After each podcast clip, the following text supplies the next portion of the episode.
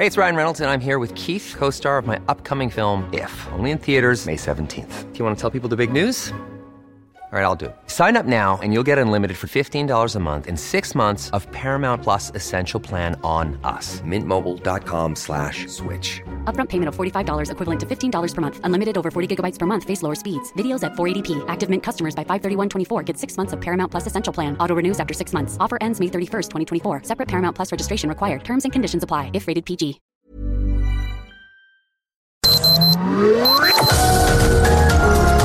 Heraldo Media Group presenta Sergio Sarmiento y Lupita Juárez. Información veraz y oportuna con un toque personal y humano. Por El Heraldo Radio, donde la H suena y ahora también se escucha.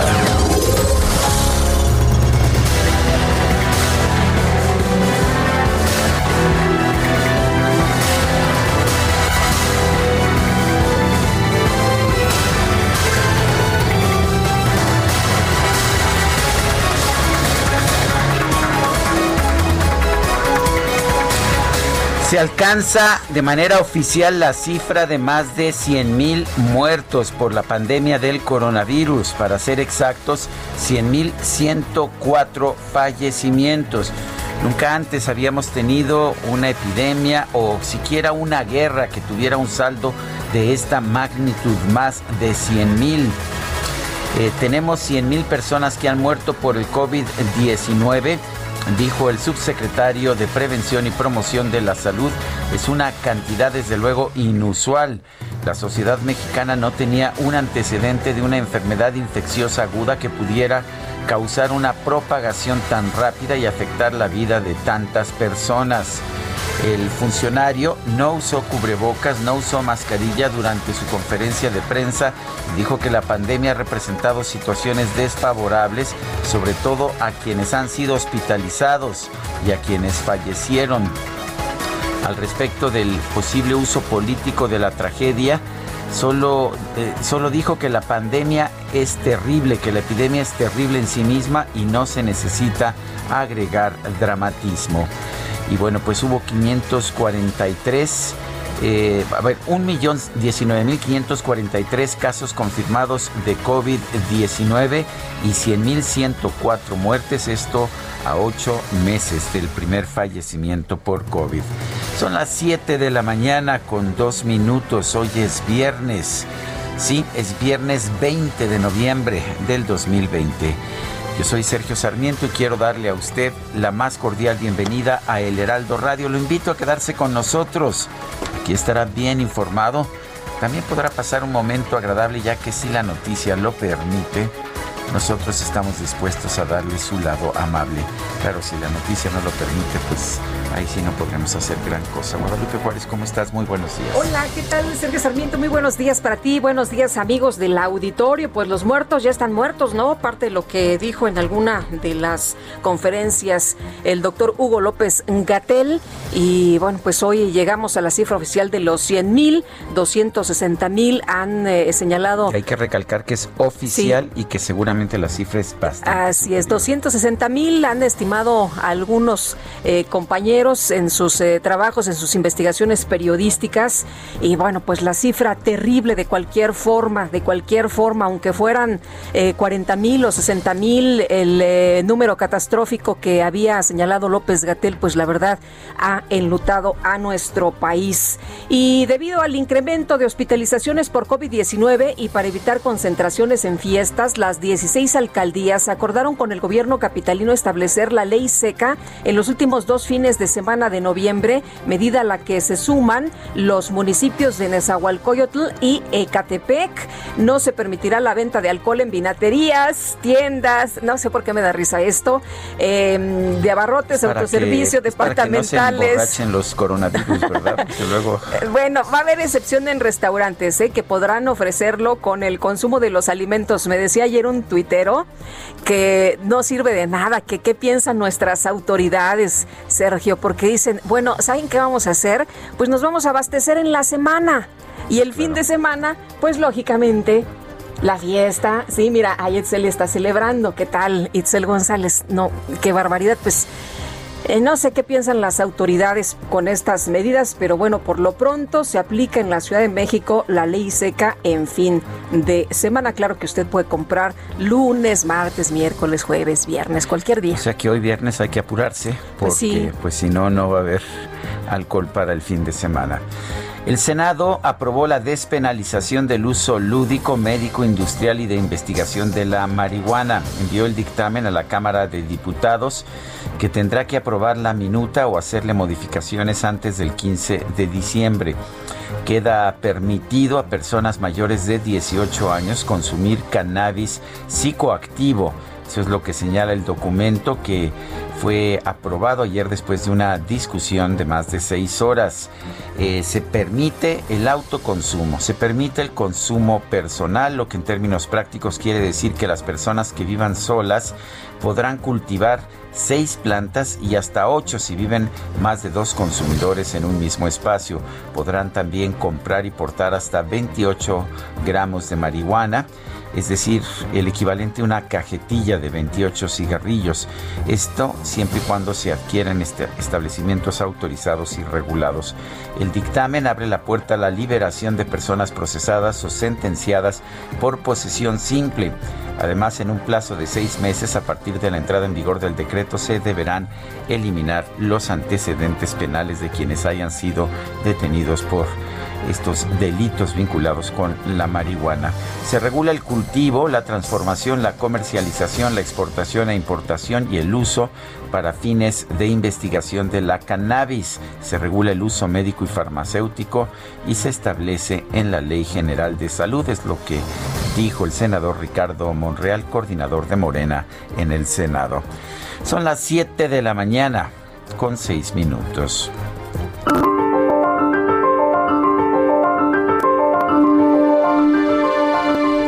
Tenemos una riqueza de prácticas nacionales sobre cómo ir en contra del virus sin ir en contra de la gente. Hans Kluge, quien es el representante de la Organización Mundial de la Salud en Europa.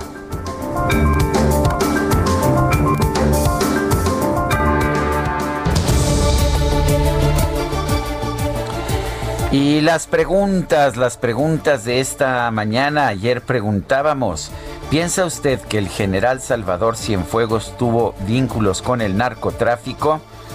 Nos dijo que sí, 60.8% de quienes respondieron que no, 19.1%, no sabemos, 20.2%. Recibimos 5.193 participaciones y esta, esta mañana temprano ya coloqué en mi cuenta personal de Twitter arroba Sergio Sarmiento la siguiente pregunta. ¿Piensa usted que prohibir la venta de bebidas alcohólicas ayudará a reducir los contagios de COVID? Nos dice que sí hasta este momento 21.4%, que no 72.4% y la tercera posible respuesta, salud 6.2% de quienes responden. En 44 minutos hemos recibido 1.639 votos. Y hay otra pregunta muy importante que se me olvidó hacer, Guadalupe. Pero aquí está Itzel González. Vamos a ver, vamos a recibir a Itzel González. Las destacadas del Heraldo de México. Itzel González, ¿cómo te va? Muy buenos días. Muy buenos días, Sergio Lupita, amigos de Estacalovers. Confirmo, es viernes. Llegamos al viernes 20 de noviembre. Un, un saludo a todos los ANIP de la red. ¿Los qué, perdón? Los ANIP, de la red. ¿Nunca conociste a alguien que se llamara ANIP de la red? No. Aniversario de la revolución. Porque eso dice el calendario. el calendario. Entonces, a ver, ¿en qué cae José? Ah, pues te vas a llamar José. ¿En qué cae 20 de noviembre? Anib de la Red. Pues te ponemos Anib de la Red. Ah. Yo conocí a alguien que sí se llamaba Anib de la Red. Sí, pues felicidades. Una felicitación, un abrazo. Un abrazo. A todos los cumpleañeros del día de hoy, de este viernes 20 de noviembre. Ya fueron por sus. Está muy sorprendido. ya fueron por sus chelas, ya fueron por el itacate. Todos habituallados. ¿En qué perdí tantos años de mi vida estudiando filosofía? Exacto. Feliz día del filósofo ayer también. Sí. seguimos recordando este día. Sergio Lupita, información preocupante que se publica esta mañana en el Heraldo de México. 100 mil muertos, 100 mil familias sin sus seres queridos, sus seres queridos llorando y, con las medidas ni siquiera pudiendo despedirse de la manera en que a mucha gente le gustaría. Preocupante, Sergio Lupita, que lleguemos a esta cifra y como lo decían hace rato, esta es la cifra oficial tenemos un subregistro que se podría multiplicar por tres o cuatro veces, nos han dicho varios expertos aquí en Sergio Lupita. Entonces, eh, una, un abrazo a todas las personas que al día de hoy han perdido a un ser querido por COVID-19.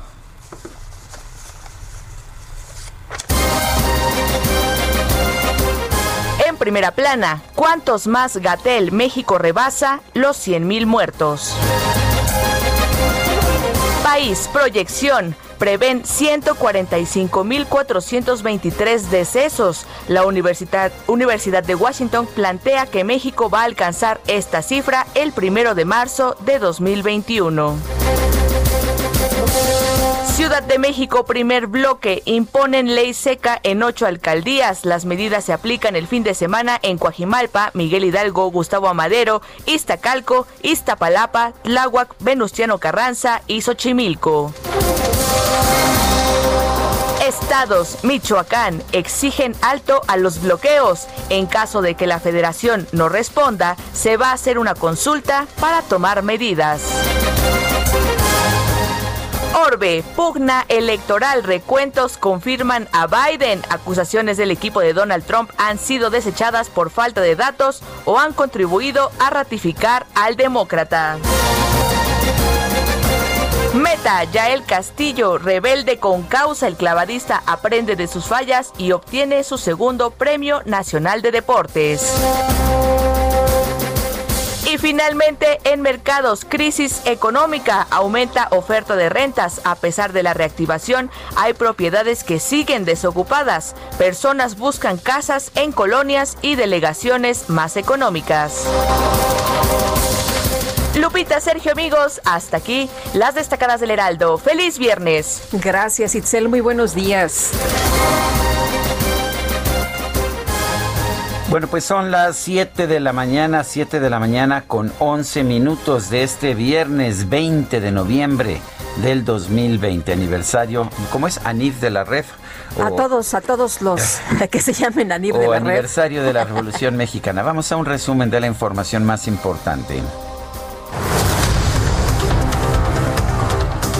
Desde Palacio Nacional, el subsecretario de Prevención y Promoción de la Salud, Hugo López Gatel, informó que México alcanzó la cifra inusual y sin antecedente de 100.104 muertos por COVID por COVID-19. Hoy en México tenemos 100.000 eh, personas que han perdido la vida por el COVID-19. Esta es una cantidad, desde luego, eh, inusual. Eh, no tenía ningún antecedente previo la sociedad mexicana de una enfermedad infecciosa, aguda, que pudiera causar una propagación tan rápida y afectar la vida de tantas personas el director general de epidemiología, José Luis Salomía, señaló que nuestro país también suma un millón diecinueve mil quinientos cuarenta y tres casos acumulados y una ocupación hospitalaria de camas generales del 37 por ciento podemos identificar y entonces clasificar como casos confirmados de COVID-19 para el día de hoy a 1.019.543 personas que desde ese 28 de febrero y en la medida como ha ido evolucionando la epidemia, pues han sido identificados eh, como tal. Es decir, estamos hablando de la carga acumulada de la enfermedad durante toda la presentación epidémica de este año. La Coparmex exigió un cambio en la estrategia nacional para atender la emergencia sanitaria. Muy atrás quedó, de hecho, el llamado escenario catastrófico de 60 mil personas muertas por COVID-19 previsto por el propio gobierno federal. Pide, por lo tanto, un cambio de estrategia.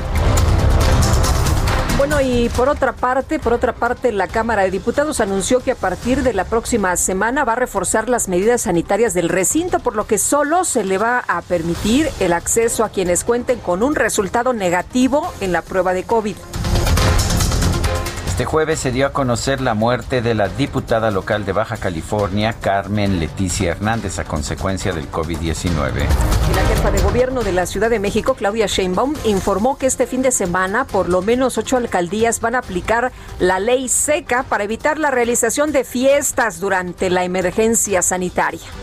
Estamos en un acuerdo con todos los alcaldes, las alcaldías, estamos viendo si es al mismo tiempo las 16 o primero 8 y 8, de acuerdo con eh, distintas reuniones que hemos estado teniendo, pero sí va a haber este, alguna implementación para evitar que haya más fiestas. La doctora Sheinbaum también informó que se retrasó para este viernes la aplicación de pruebas rápidas de coronavirus en, 27, en 26 macroquioscos COVID debido a que hubo problemas con la salida de insumos que estaban en la aduana.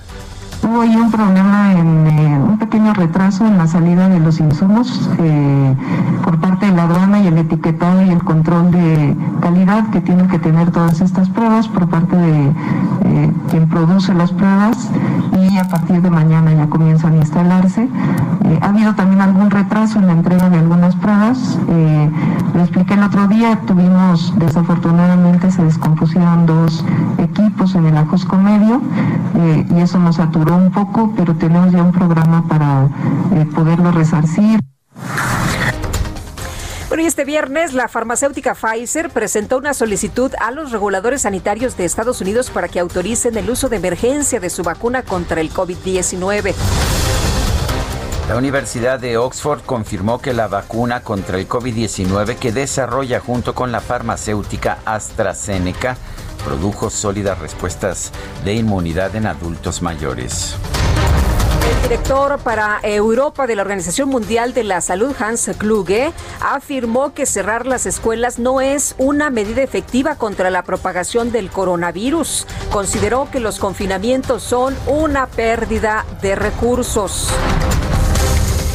A nivel internacional, el conteo de la Universidad Johns Hopkins de los Estados Unidos reporta 57 millones 42 mil contagios de coronavirus y 1.363.000 mil muertes. Congresistas de los Estados Unidos del Partido Demócrata enviaron una carta al fiscal general de la República, Alejandro Gertz Manero, para advertirle que tiene la oportunidad de demostrar el compromiso del gobierno mexicano en contra de la corrupción y escuche usted, hacer justicia, le piden en el caso del exsecretario de la Defensa Nacional, Salvador Cienfuegos. Mientras tanto, el juez octavo de Distrito de Amparo en materia penal confirmó la eliminación de la orden de aprehensión librada en contra del dueño de Altos Hornos de México, Alonso Ancira, por el caso de agronitrogenados. Un juez de control vinculó a proceso a la exdiputada local de la Ciudad de México, Edith Ruiz Mendicuti, junto con un hombre identificado como Willy N., por su probable participación en los delitos de fraude equiparado y amenazas. Juez federal dictó formal prisión al capitán en retiro, José Martínez Crespo, por el delito de delincuencia organizada, por sus presuntos vínculos con el grupo criminal Guerreros Unidos. Y un juez especializado en justicia penal para adolescentes de la Ciudad de México vinculó a proceso a dos menores de 15 años que fueron detenidos por su presunta relación en el secuestro de Alessandro N., de 14 años, cuyo cuerpo fue encontrado en una maleta en la colonia Guerrero. Con 82 votos a favor, 18 en contra y 7 abstenciones, el Pleno del Senado aprobó en lo general el dictamen por el cual se expide la Ley Federal para la regulación del, de la cannabis, que contempla el cultivo de marihuana, así como su distribución, su distribución, venta y uso lúdico. Integrantes del movimiento canábico mexicano expresaron su descontento con lo aprobado por el Senado al considerar que la regulación sobre la marihuana sigue siendo restrictiva. La Cámara de Diputados aprobó la iniciativa enviada por el Ejecutivo para establecer el derecho de los trabajadores a recibir directamente y sin intermediarios los créditos para vivienda del Infonavit. En su comparecencia ante la Cámara de Diputados, el secretario de Comunicaciones y Transportes, Jorge Arganis Díaz, aseguró que el próximo 19 de febrero el presidente López Obrador estará a bordo del primer avión que aterrice en el nuevo aeropuerto internacional de Santa Lucía el próximo 19 de febrero. Y a pesar de que el presidente López Obrador aseguró que no va a permitir la publicación del decreto que permite el uso del glifosato y el maíz transgénico, el jefe de la oficina de la presidencia, Alfonso Romo, que sí sabe de ese tema, ya que tuvo una empresa que se dedicaba a ese tipo de cuestiones, señaló que si no se permite la, importación de este herbicida, se podría perder, escuche usted, el 60% de la cosecha actual. No, pues sería un golpazo, imagínate nada queremos más. convertirnos en pues en importadores y queremos importar ya todo toda la producción agrícola, queremos importar todos los alimentos. Queremos ahorcar a los productores, a los campesinos. Además, no, no, no, muy mal. El gobierno estatal de Chiapas informó que las lluvias torrenciales del Frente Frío número 13 provocaron afectaciones en los municipios de Pantepec y Chilón por el desbordamiento de tres ríos senador Miguel Ángel Navarro solicitó licencia para dejar su cargo a fin de participar en la contienda por la candidatura de Morena al gobierno de Nayarit. El dirigente estatal del PAN en Nuevo León, Mauro Guerra, descartó ir en alianza con el PRI en las elecciones del 2021 debido a que no se alcanzó un acuerdo sobre los perfiles de los candidatos. Tras un recuento manual de votos en las elecciones del pasado 3 de noviembre en Georgia, Estados Unidos, la oficina del secretario de Estado reafirmó la victoria del candidato demócrata Joe Biden sobre el presidente de Estados Unidos, Donald Trump. Y el virtual presidente electo de los Estados Unidos, Joe Biden, consideró que el presidente Donald Trump incurre en una increíble irresponsabilidad por negarse a aceptar su derrota en las elecciones. En la información deportiva, el equipo de Fuerza Regia se consagró campeón de la Liga Nacional de Baloncesto Profesional de México tras imponerse por marcador de 91 a 78 a los aguacateros de Michoacán. Son las 7 de la mañana con 21 minutos. 100.000 fallecidos por COVID-19. En febrero de este año se confirmó en México el primer caso de coronavirus y el 18 de marzo se declaró la primera muerte por el virus. De marzo a la fecha, la cifra de fallecidos llegó a 100.000. Carlos Hernández tenía 41 años, era casado y le gustaba el rock. Este hombre fue la primera persona en perder la vida en nuestro país a causa del COVID-19. Murió el 18 de marzo, luego de pasar varios días hospitalizado en el Instituto Nacional de Enfermedades Respiratorias. 100.000 muertos por la pandemia de coronavirus, a ocho meses del primer deceso.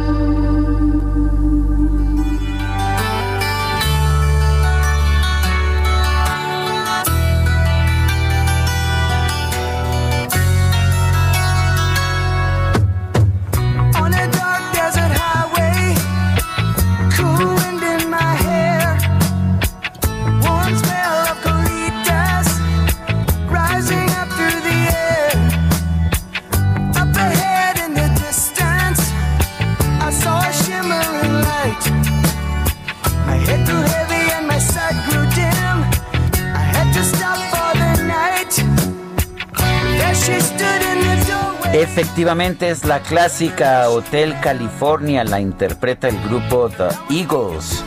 Estamos escuchando a los Eagles porque hoy, 20 de noviembre, es cumpleaños, cumpleaños del guitarrista en esta canción, Joe Walsh. Y bueno, vamos a estar escuchando música en que participa Joe Walsh. Joe Walsh estuvo, fue miembro de distintos grupos a lo largo de los años de James Gang, de Barnstorm y de los Eagles. Y bueno, junto con Don Henley y Glenn Frey, así como Don Felder, participó en la grabación de este tema del Hotel California. Yo tengo mi camiseta del Hotel California. Eso, eso dices. Hay, hay, varios hoteles en California y en Baja California que dicen nosotros somos, nosotros somos los. yo tengo el auténtico, yo tengo el auténtico. Bueno, los eh, Don Henley de los Eagles dice pues que él se inventó el Hotel California. pues muy bien inventado, la verdad es que uno se siente muy a gusto ahí, muy feliz cuando dices. Con tu camiseta del Hotel California. Pero lo padre es que vamos a estar disfrutando de su música. Eso sin duda.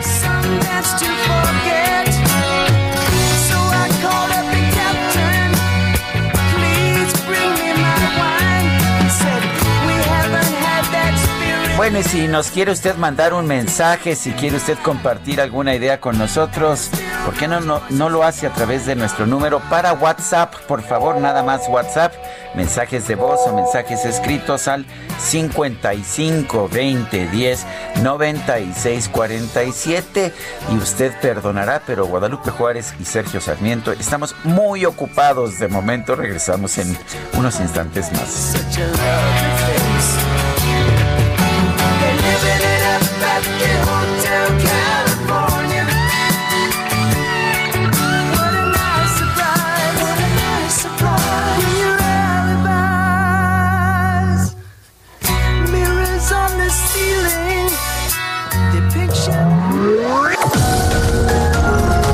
Sergio Sarmiento y Lupita Juárez quieren conocer tu opinión, tus comentarios o simplemente envía un saludo para ser más cálida esta mañana. Envía tus mensajes al WhatsApp 5520 109647.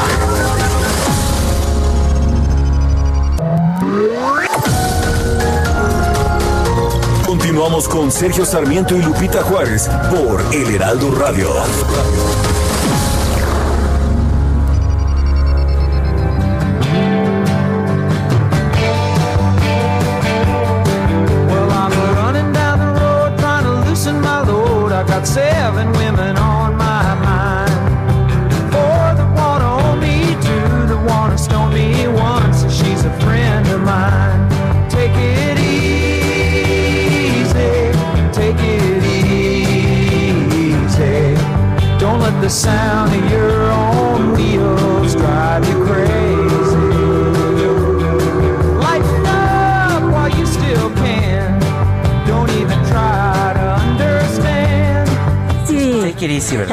Tranquila, tranquila. Tómalo con querida calma, tómalo con calma. ¿Ya aprendiste qué son los tiliches? Ya aprendí. Fíjate que todos los días se aprende algo nuevo y la verdad es que lo tiliches eran agradezco. Como trastos, eh, trastos Los viejos, tiliches yo ¿no? pensé que eran las cosas que ya no usabas Sí, así, y que arrumbabas sí, ahí no, en el cuarto de los que ya no tiliches. funcionan, que perdieron la voz. Más este, o menos. Esos son los tiliches, pero bueno. Itzel González trae una camisa preciosa de un tiliches? monito oaxaqueño y nos acaba de decir que son los tradicionales tiliches de Oaxaca. Saludos a nuestros amigos allá en Oaxaca que nos están abrazo. Escuchando a través de internet. Y estamos escuchando también esta canción clásica del grupo The Eagles, Take It Easy. Estamos festejando el cumpleaños número 73 de Joe Walsh, el guitarrista de esta y otras canciones. Y seguimos con los comentarios y con la información. Sergio, quiero comentar algo de lo que empezamos platicando en este espacio sobre la ley, la ley seca los fines de semana y los comentarios que hacíamos. En particular, yo decía que pues eh, no sabía qué, qué pensaban las autoridades con esta medida de ley seca los fines de semana, porque tienes evidentemente toda la semana para abastecerte. Eh, dice en, en el gobierno de la Ciudad de México que lo de la ley seca es un esfuerzo para que no se realicen las fiestas, especialmente en bares y antros que operaban de manera ilegal. Sabemos que la gente puede abastecerse entre semana, pero es un esfuerzo para que de alguna manera los jóvenes no realicen fiestas, no vayan a las fiestas. Estas han estado creciendo mucho en las últimas semanas y con el alcohol lo que se relajan son las medidas. Esa es la lógica de este esfuerzo, es lo que nos comentan. Bueno, esa es la posición del gobierno de la Ciudad de México. Ahí está. Yo estoy en desacuerdo. Pienso que eso es una intromisión indebida, una decisión personal. Es la persona la que debe tomar ese tipo de decisiones. Y en este sentido sí estoy de acuerdo con el presidente de la República que dice que está prohibido prohibir, que no debemos prohibir cosas. Aquí el gobierno de la Ciudad de México va en contra de esa filosofía y prefiere prohibir. Yo en lo personal no estoy de acuerdo. Pues ojalá que esto sirviera. Yo la verdad no creo que esto sirva Yo de, creo que va mucho. a servir de nada. Pero bueno, eh, les encanta tomar medidas a los, a los gobiernos, no solamente aquí en México, en otros países, que en realidad no tienen ningún valor sanitario, pero que les permiten decir, ah, estoy haciendo algo. Como cuando en la Ciudad de México, tú recordarás, se restringió la circulación de los vehículos con calcomanía cero y doble cero una- un Sí. día a la semana y se dijo que esto iba a ayudar. ¿Por qué iba a ayudar? Nadie entendió nunca y por supuesto no ayudó en absolutamente nada. No, porque tenías que dejar tu carro y tenías que utilizar el, El transporte, transporte público, público. donde había mucho más gente. En En fin, fin, Pues Vamos. ahí están, ahí están eh, nuestras eh, posiciones, nuestros puntos de vista y entendemos, por supuesto, el, el planteamiento de- del gobierno de la ciudad. Oye, hablando que hablando de que estamos escuchando a- al grupo The Eagles y estamos festejando el ANIF de la REF, el aniversario de la Revolución Mexicana, hoy es cumpleaños de la revolucionaria Julia Palacios. Ah, sí. Esta gran experta en cuestiones de rock. Un Pues fuerte le abrazo. mandamos besos. Que luego nos escucha Sí, por ahí le cuando no mandamos está muchos escuchando Radio Ibero. abrazos. que luego ya ves que Cuando luego, eh, cuando no está transmitiendo. eh, oye, Bueno, fuerte pues abrazo a nuestra amiga, a mi- a una amiga que yo quiero mucho, Julia Palacios, la mayor rockera de México. Oye, y nos dice Rodolfo Contreras, buen viernes de lectura, se rebasaron los 100 mil, las 100 mil defunciones, 40 mil más que el escenario catastrófico. ¿Cómo llamarle a este escenario? Eh, nos dice Rodolfo Contreras esta mañana, pues esa es su reflexión y nos manda saludos desde Querétaro. Dice otra persona, Ariel Bautista, no cabe duda que con la ley seca, no cabe duda con la ley seca que este gobierno no es de soluciones, sino de ocurrencias y puntadas. En, bal- en balde un doctorado en ciencias que a legua se ve no le ha ayudado a resolver contingencias por contaminación. Saludos a todo ese gran equipo. Amy Shehoa discrepo con la idea de reabrir las escuelas en este país con el peor manejo de la pandemia. Amo mi trabajo, pero no quiero morir por él cuando 16 de mis alumnos se han contagiado. Saludos cariñosos. Bueno, quien, quien se opone al cierre de las escuelas es Hans Kluge, es un epidemiólogo belga muy reconocido que es actualmente el representante de la Organización Mundial de la Salud en Europa y que dice que el costo de cerrar las escuelas es muy superior, dice, a los beneficios que pueda traer en materia de salud. Pero en fin, hay distintos puntos de vista siempre. Son las 7 con 35 minutos. La Secretaría de Salud de la Federación informó que en México ya hay 1.019.543 casos confirmados de COVID-19 y 100.104 defunciones. El doctor Mauricio Rodríguez Álvarez es vocero de la Comisión de COVID-19 de la UNAM y profesor de la Facultad de Medicina. Doctor Rodríguez Álvarez, buenos días. Gracias por tomar nuestra llamada. Hola, Sergio Lupita, muy buenos días. Hola, Saludos. buenos días. Doctor, Saludos al auditorio, gracias por invitarnos. parece que estamos en un escenario muy superior, mucho peor de lo que hubiéramos pensado en el peor de los escenarios. El gobierno dijo, o el subsecretario de Salud, Hugo López Gatel, que el escenario catastrófico serían 60 mil, ya vamos en 100 mil, pero debido al escaso número de pruebas, sabemos que el número real de muertos es mucho mayor. ¿Qué hemos hecho mal? ¿Qué hemos hecho bien? ¿Qué sugiere usted? Pues, bueno, lo primero es reconocer que ya ya se hicieron los estudios, cuando menos ya la parte que se puede ir haciendo hasta ahora de de las estimaciones de las muertes en exceso. O sea, ya desde hace mucho sabíamos que no son los que se van contando directamente nada más con COVID, sino toda la muerte en exceso. Ya hace casi un par de meses eh, íbamos como por 130 mil. Entonces, eso, digamos, eso ya se sabía, eso ya se había estimado en todo el mundo, está pasando lo mismo, ¿no? Las muertes directamente no se, no se alcanzan a contabilizar y se hacen unos análisis de mortalidad en exceso. Entonces, pues eso es un fenómeno conservado en todo el mundo. Y también desde hace, pues que será como, ya va, ya va a ser casi dos meses también, me parece. Se contabilizan todos los casos con asociación clínico-epidemiológica, o sea, digamos, se, se va llevando una contabilidad más, pues más precisa, ¿no? De la, de la que en algún momento podría haberse estado haciendo, pero de cualquier manera, pues sí es un monstruo de epidemia, Sergio, o sea, es, es un, fenómeno absolutamente gigante, increíblemente grande, ¿no? Entonces, pues sí, nos ha pegado muy fuerte, nos, nos vino a cobrar una, una factura de las comorbilidades que yo creo que no tenía nadie este presupuestada, ¿no? Eh, doctor, ¿qué se puede hacer en este momento? Ustedes que han estado viendo ya con la experiencia que se tiene, los primeros meses era muy difícil, ahora se tiene un mejor eh, manejo, más eh, un poco más de información. Eh, ¿qué, qué, qué se podría hacer en este momento que no hemos hecho todavía? Eh, ¿Podemos hacer algo adicional a, a lo que tenemos, al cubrebocas, a la sana distancia? Pues bueno, el momento, por el momento esa, esas tres intervenciones, cubrebocas, sana distancia y higiene de manos, son las intervenciones que, que las puede aplicar toda la comunidad, toda la sociedad, ¿no? Eh, hemos, hemos visto también la epidemia avanzar de forma distinta en el país, entonces, pues donde está bajando la epidemia hay que mantener las medidas y donde está subiendo la epidemia hay que intensificar las medidas para evitar contagios. Esto quiere decir evitar juntarse con personas de otras casas. Ahorita en la Ciudad de México, eso este fin de semana, eso hay que procurar. No juntarse con gentes de otras casas, evitar reuniones de más de 10 personas, eh, salir solo a lo necesario, eh, quedarse en casa si están con, con un enfermo en casa o, o si están con datos de enfermedad. O sea, ahorita hay un nivel, hay, un- hay una parte que es de intervenciones en la comunidad y los programas que están metiendo, eh, pues también ver el impacto que tiene, ¿no? Este de las pruebas rápidas de detección de, de los pacientes que tienen el virus, que lo, lo están empezando a meter en estos días.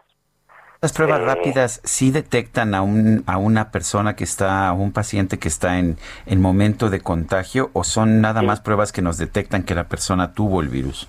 No, no, no. la- e- estas pruebas rápidas que, que empezaron a meter en, en el- la Ciudad de México son para detectar el virus. El- son pruebas de detección de antígeno. que es el antígeno es el virus. Entonces, eh, esas pueden servir para identificar más rápido a los a las personas que tengan el virus y poder hacer las acciones, ¿no? De cualquier manera, pues la comunicación de los riesgos es fundamental, dónde están los contagios, ¿no? Eh, dónde están las colonias más afectadas y la atención oportuna. Veíamos un dato alarmante esta semana que el- la, la- se llama oportunidad de atención, que es el tiempo que tarda la gente en ir a buscar ayuda, sigue estando casi en cuatro días, igual que cuando empezó la epidemia. O sea, hay una parte que la gente no está yendo a buscar atención temprano, que es el momento ideal. Imagínense que una persona Oiga, doctor, pero empieza- yo conozco muchísimos casos de gente que va al hospital, particularmente en el sector público, y le dice, no, hasta, no, usted no está suficientemente grave, regreses a su casa. Conozco un caso de una persona que fue tres veces y al final falleció en un hospital del Iste. Sí, de hecho, justamente esas, todas esas atenciones locales de a nivel hospitalario, yo creo que hay una parte que sí está eh, pendiente mejorar, que es la atención ambulatoria, la atención a distancia. Por ejemplo, la Facultad de Medicina tiene un call center que en el que da atención médica a distancia, ¿sí? Y que pues, ayuda mucho justamente para ir siguiendo a los pacientes, para ir evitando complicaciones. Y, y todas estas pues, o sea, todas estas visitas de mucha gente que fue a hospitales y que no pudo entrar y que, ¿no? Que porque no estaba suficientemente grave, eso, eso debe de, definitivamente debe de modificarse para que se le den instrucciones, se le den seguimiento y se le, eh, pues, se, no, no, no se compliquen. Pero definitivamente la búsqueda temprana de la atención, no, no nada más de la hospitalizada, ¿eh? o sea, no, no, no nada más de ir a hospitalizarse, sino de buscar contacto con los servicios médicos para empezar a, vigilar al paciente, identificar riesgos, etcétera. ¿no? Creo que eso es, eso es fundamental, porque una persona que empieza con signos y síntomas, desde tres días antes es contagioso. Entonces imagínense de qué estamos hablando. Una persona que lleve un día enfermo en su casa, pues ya lleva cuatro días contagiando a todas las personas con las que estuvo cerca, ¿no? Entonces son eh, esas intervenciones me parece que sí son son fundamentales y no dejar que nos agarre, que nos gane la fatiga de la pandemia, o sea, eh, no doctor. relajar las medidas, eh, no pues no perder de vista que sigue siendo una emergencia, que sigue siendo un problema gravísimo. Los números se suman eh, día con día. Eh, doctor, abrir las escuelas, ¿le parece a usted que es un momento para que pudiéramos empezar a hacer un ejercicio de eh, mandar a los a los chavos, a los jóvenes a las escuelas eh, en este momento? Ya están muy desesperados. Usted habla de una fatiga y por otra parte, pues hay recomendaciones incluso para pues no deteriorar la salud mental. Sí, en la Organización Mundial de la Salud, el doctor Gabas- Hans Kluge, que es el uh, representante de la OMC en Europa, dijo claramente ayer que hay que abrir las escuelas. Es una que no de las recomendaciones. ¿Qué opina usted, doctor, sobre esto? Pues mire, el, el, el asunto de las escuelas es que son un elemento de movilidad social este el- al- elevadísimo. Aquí en México, imagínense, un casi un tercio de la población del país tiene algo que ver con las escuelas, con la educación, ¿no? son casi 40, 40 y tantos millones de personas. Entonces, si, si se regresa a las escuelas, de entrada, ese, te- ese tercio de la población del país comenzaría a moverse. Y eso sí representaría unos riesgos adicionales. Eh, eh, pensando en lo nacional, quizá en algunos lugares donde está muy estable la epidemia, muy controlada, como Campeche, por ejemplo, podría empezarse si quieren a ensayar algunos regresos. En algunos estados lo han estado haciendo, ¿eh? Y, por ejemplo, Querétaro. Querétaro tiene algunas eh, algunas escuelas que han estado regresando a sus clases presenciales, algunos días a la semana, de una manera eh, así lo más ordenada posible, pero pero eso eso te pone en circulación a mucha gente y te puede amplificar todos los contagios que se dan a través O de sea, eso. no es una buena medida en este momento. Eh, ahorita yo creo que no es una buena medida. En Europa parte del problema que, que están teniendo fue por las reaperturas de, de las todas las actividades, entre esas las escuelas. ¿no? O sea, ellos en su verano regresaron a, pues hasta va- vacacionar y a los estadios y a los conciertos y a las, los bares y a las escuelas después ¿no? y a los trabajos. Entonces son pues son situaciones que ponen ponen riesgos eh, adicionales. Ahorita la epidemia en México se está más o menos concentrando en unos pues en los sitios que está más activa. Eh, ahí hay que reforzar a nivel local las acciones, eh, pero pero ahorita no es no es el momento para para hacerlo, sobre todo porque vienen pues estas fechas de de vacaciones de invierno, ¿no? Entonces imagínate ahorita reactivar dos semanitas las escuelas, nadie va a alcanzar a estabilizarse, va a haber contagios, van a regresar a las casas. Estados Unidos, parte del desastre que tiene es por porque regresaron las escuelas y las universidades de manera este pues más o menos desordenada, ¿no? Y les amplificó la epidemia allá adentro. Doctor, hablaba usted de reuniones de no más de 10 personas. El gobierno va a instrumentar la ley seca los fines de semana. ¿Esto ayuda a que la gente no, no se reúna, no eh, haya estas eh, reuniones donde con el alcohol se, pues, eh, se relajan eh, las medidas de, de sanidad? Pues podría ser que sea un, un, un obstáculo, creo que fácil de vencer para el que esté interesado en hacerlo, eh, que, no que no no sé, de hecho no estoy tan seguro de que de que haya un impacto importante en las leyes secas, eh, sobre todo en este tipo de cosas, ¿no? Porque sería muy difícil cuantificar.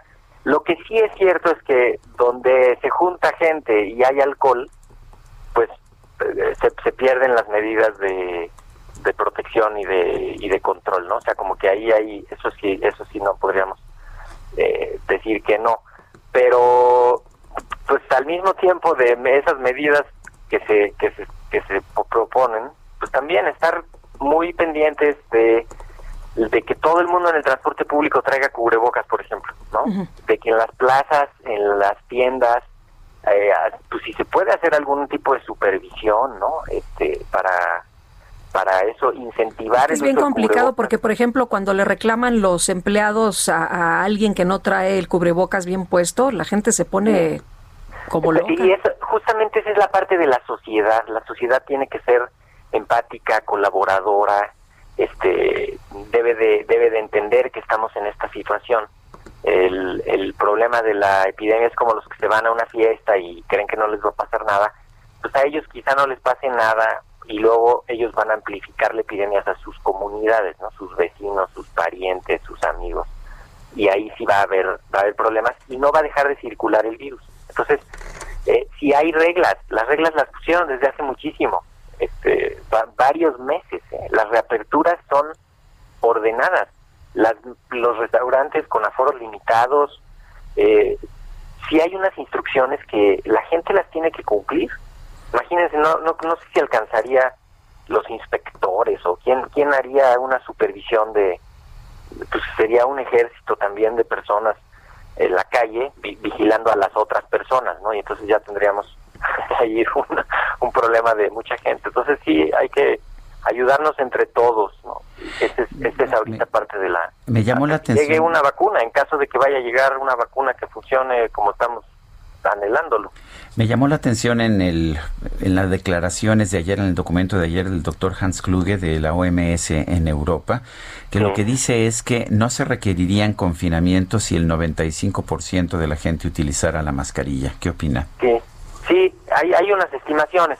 Lo que hace la mascarilla, el, el cubrebocas, es que te disminuye la cantidad de virus que sale del que está enfermo y la que llega al que está sano, ¿no? Entonces, en vez de que te infectes con mucho virus, en caso de traer mascarilla todos, pues lo probable sería que te vas a infectar con poco virus. Y si te infectas con poco virus, lo más probable es que no vayas a ser contagioso y no te vaya a dar una enfermedad importante. Entonces es, es como, como una medida importante. Entonces se hacen unas estimaciones muy, muy bien fundamentadas de, de la del famosísimo R0, que es como la, la cuántos va a contagiar cada uno de esos, ¿no? Y, y cómo va a estar la epidemia.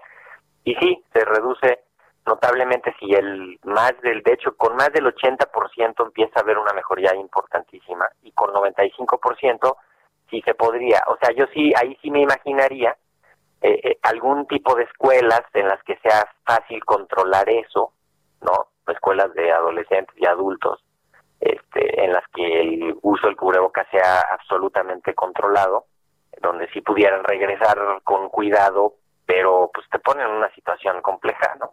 Muy, muy compleja. Y en la medida en que menos vayan usándolos, o los usen mal, o usen con válvula, lo traigan en la nariz hasta la mitad de la barba, ¿no? Así todo chueco, pues eso te va restando efectividad. Por eso también se ha hecho mucho énfasis en que en que no es la solución milagrosa el cubrebocas, ¿no? O sea, no es de que ya por traer el puro cubrebocas ya está todo el mundo a salvo, tampoco. Hay que evitar lugares cerrados, hay que evitar sitios concurridos, hay que evitar eh, contacto cercano, porque ahí es donde ocurren los contagios. Una pregunta del auditorio, le, le dicen que cuál es el método más efectivo, eh, examen de sangre o el de nariz. Eh, creo que ahí también hay todavía mucha confusión. Sí, hay confusión. El, del, el de nariz y saliva, que, que también hay, hay prueba en saliva en algunos sitios, en Estados Unidos tienen muy estandarizadas las de saliva, acá en México también un par de lugares, pero el de nariz y, y saliva lo que busca es el virus en el moco de la nariz y de la garganta ahí si, si sale positivo, eso es que ahí está el virus. Y si el paciente está enfermo, pues es que el virus ahí está dándole la enfermedad o que es asintomático, pero eso busca el virus. En la sangre lo que se busca son los anticuerpos, que es la respuesta inmune que se produce unos días después de que te dio la infección. Entonces, sirven para cosas distintas. O sea, si yo tengo una población enfrente de mí y ya algunos ya se enfermaron y otros no y así, y yo les tomo sangre a todos, puedo ver si tienen anticuerpos suficientes en calidad y cantidad, yo puedo decir, ah, pues por aquí ya pasó el virus y todos estos ya tienen una respuesta en su sangre y entonces ya están más o menos protegidos. Y, y el otro es pues para ir identificando a los enfermos y a los a los que sean asintomáticos en el caso de los que se hagan. Muy bien. Pues yo quiero agradecerle, doctor, el haber conversado con nosotros esta mañana, doctor Mauricio Rodríguez Álvarez, vocero de la Comisión de COVID-19. Eh, Con mucho gusto, Sergio y Lupita, y pues estamos en comunicación, esto no se ha detenido, no se junten, no hagan planes para la Navidad. Eh, tenemos todavía cuando menos unas tres semanas por delante complicadas aquí en el Valle de México, así que pues hay que estar pendientes y en los estados en los que hay todavía mucha actividad de la epidemia, así que hay que seguirnos cuidando. Muy bien, doctor, muchas gracias. Que tengan muy buen día. Igualmente.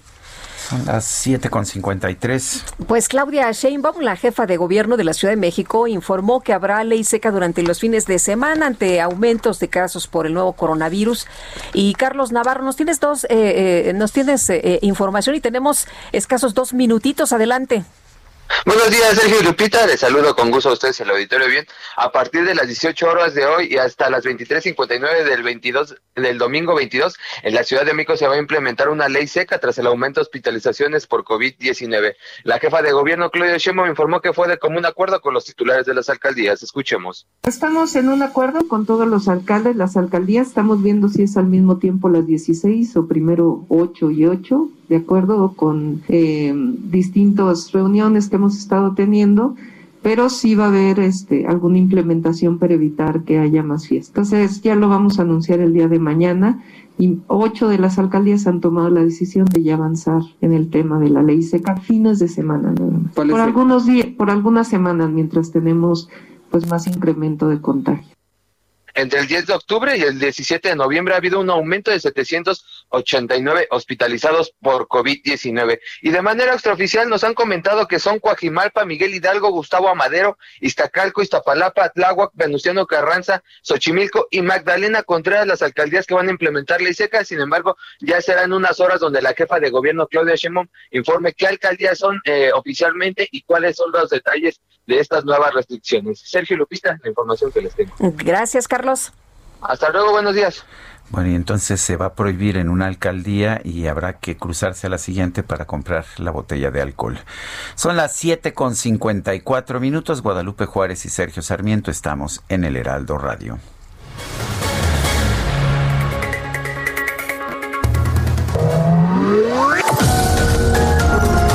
Sergio Sarmiento y Lupita Juárez quieren conocer tu opinión, tus comentarios o simplemente envía un saludo para ser más cálida esta mañana. Envía tus mensajes al WhatsApp 5520 109647.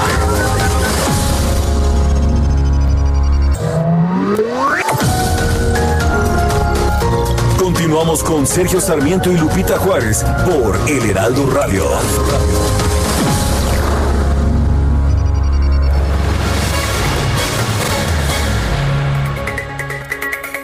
Vamos con nuestro piloto favorito, Mario Domínguez. Adelante, Mario. Muy buenos días, mi querido Sergio, Lupita. Pues les Hola, tengo ¿qué una, tal? ¿Cómo están? Les tengo una muy buena noticia este día, porque después de un largo año es un excelente momento para comprar esas cosas que hemos ido posponiendo y, ¿por qué no?, también darse algún gusto. Y si lo que te falta es cambiar de auto, Kia tiene una promoción con la que te van a sobrar pretextos para estrenar. Toda la gama Kia se encuentra con 0% de comisión por apertura con Kia Finance. Pero si lo que buscas es específicamente una SUV Kia Niro, Kia Celtos y Kia Sedona, además están disponibles con una tasa del 0%. Aparta cómodamente desde tu casa tu nuevo auto a través del sitio apartatukia.com. Aprovecha esta promoción y contacta a tu distribuidor Kia más cercano haz de este buen fin un buen comienzo con Kia. Kia, the power to surprise. Muchísimas gracias, Mario. Un fuerte abrazo, que tengan un gran fin de semana. Igualmente, buenos días. Y son las 8 de la mañana con un minuto. En México, cada 20 de noviembre se celebra un aniversario más del inicio de la Revolución Mexicana, que inició en 1910 como movimiento armado en el que participaron varias figuras que quitaron del poder al expresidente Porfirio Díaz. Las causas de la Revolución Mexicana son múltiples, por lo que entre los antecedentes están la permanencia de Porfirio Díaz en el poder, quien desde que llegó a la presidencia en 1876 se había reelegido en siete ocasiones hecho que hizo que su mandato se considerara una dictadura. Las propiedades comunales o ejidos, quienes los dueños eran indígenas en su mayoría, fueron estafados o despojados de sus propiedades y se vieron obligados a trabajar como peones en condiciones de explotación. Se estima que para 1910 el 1% de la población poseía el 85% de las tierras cultivables, dando lugar a los latifundios. A principios del siglo XX, Díaz permitió la explotación del petróleo mexicano por compañías extranjeras como la Standard Oil. En 1907, una crisis económica internacional redujo los ingresos de las compañías extranjeras que operaban en México, lo que provocó el desempleo y reducción de los salarios. Finalmente, en 1908 y 1909, una terrible sequía redujo las cosechas de maíz, lo cual impactó gravemente en la alimentación de las minorías más vulnerables. Por todo ello, el gobierno de Díaz había perdido el apoyo de las mayorías. Es así como cada 20 de noviembre celebramos el aniversario de la Revolución Mexicana, uno de los hechos más importantes en nuestra historia nacional y en la cual se sentaron las bases políticas y sociales para México.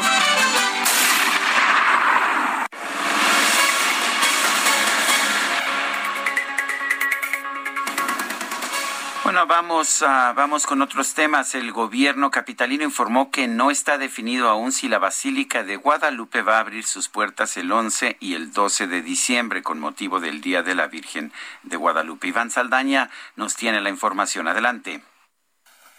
Sergio Lupita, buenos días y buenos días al auditorio. Informarles que la Basílica de Guadalupe no cerrará en su totalidad el 11 y 12 de diciembre, como se había informado por autoridades federales debido a la pandemia del COVID-19.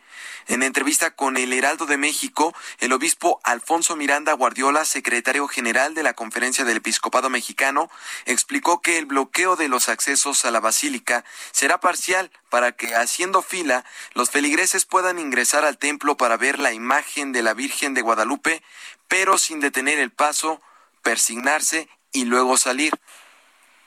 a misas, y va, pero va a haber un, como decirlo, no se cierra la iglesia en cuanto que va a haber un, una fila continua de fieles que pasen junto a la Virgen sin detenerse, con todos los mecanismos de precaución posibles.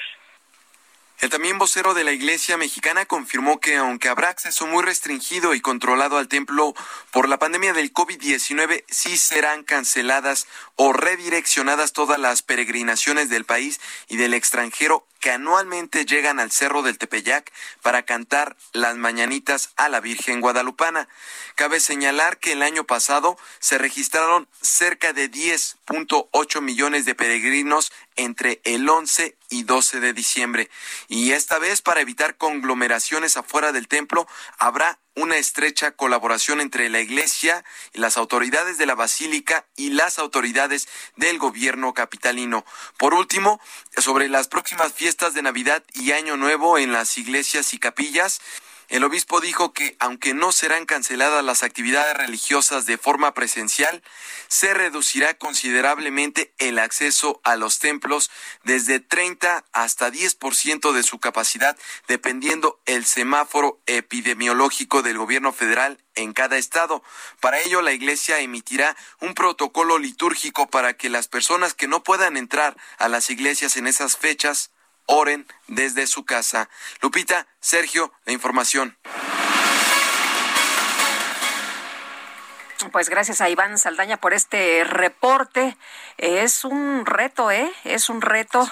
sí, porque van millones y millones. Yo recordaba que iban como seis o siete y luego uno de nuestros eh, compañeros nos dice, bueno, alrededor de casi diez millones de personas, sí, ¿eh? Sí, es, es, en cualquier situación es muy complicado. Ya vimos en, lo vimos ya de hecho en las celebraciones de del día de, San Hipólito. Sí, no. Que a pesar de que trates de evitar que la gente se. Bueno, cerraron, acuérdate que cerraron el templo. Y no sirvió de nada. Y no sirvió de nada, lo tuvieron que abrir. Así es. En fin. Bueno, México ha llegado, ha rebasado, de hecho, los 100 mil muertos por el COVID-19. Vamos a escuchar esta, esta nota que nos preparó Itzel González. La tarde-noche de este jueves, la Secretaría de Salud anunció que el número de víctimas por COVID-19 superó las 100.000. Aunque el número de decesos va a la baja, las autoridades han redoblado esfuerzos para hacerle frente a la enfermedad respiratoria y evitar el mayor número de contagios y fallecimientos. Hasta el momento, la República Mexicana mantiene cuatro colores del semáforo epidemiológico, siendo Chihuahua y Durango quienes se encuentran en rojo y en Campeche verde. 11 estados en amarillo y 18 en naranja. Para darnos una idea de la gravedad de personas que perdieron la batalla contra el virus que brotó en Wuhan, China, podemos compararlo con el número de personas que albergan algunos foros de la Ciudad de México. Auditorio Nacional. El Coloso de Reforma, famoso por los conciertos nacionales e internacionales, tiene un aforo de 10.000 personas. Entonces, estaríamos hablando que la cifra comprende 10 veces este recinto en su totalidad. Estadio Azteca. La Casa del Club América es uno de los estadios más famosos del mundo, pues se han ofrecido partidos y conciertos de talla mundial. El nido tiene una capacidad para 87.523 almas. Foro Sol Otro de los recintos que recibe a millones de personas anualmente por su variedad de espectáculos tiene la capacidad de juntar a 65 mil personas. Arena Ciudad de México. Ubicada en la alcaldía Azcapotzalco, este lugar tiene un aforo de 25 mil asistentes. En este caso, hablamos de cuatro veces la arena en su totalidad. Palacio de los Deportes. El domo de cobre puede darle cobijo a 22 mil personas, al igual que en el caso anterior, se llenarían cuatro espacios y quedarían 12 mil almas fuera. De acuerdo con la Universidad Johns Hopkins, la cifra de muertes a causa del COVID-19 en el mundo ha llegado por el momento a 1.355.143. Estados Unidos lidera el ranking con 251.328, seguido por Brasil con 167.455. La India se mantiene en tercer lugar con 131.578. En el caso de México, permanece en el cuarto sitio con los 100.000 decesos anunciados este jueves. Detrás se encuentran Reino Unido, Italia, Francia, Irán, España y Argentina.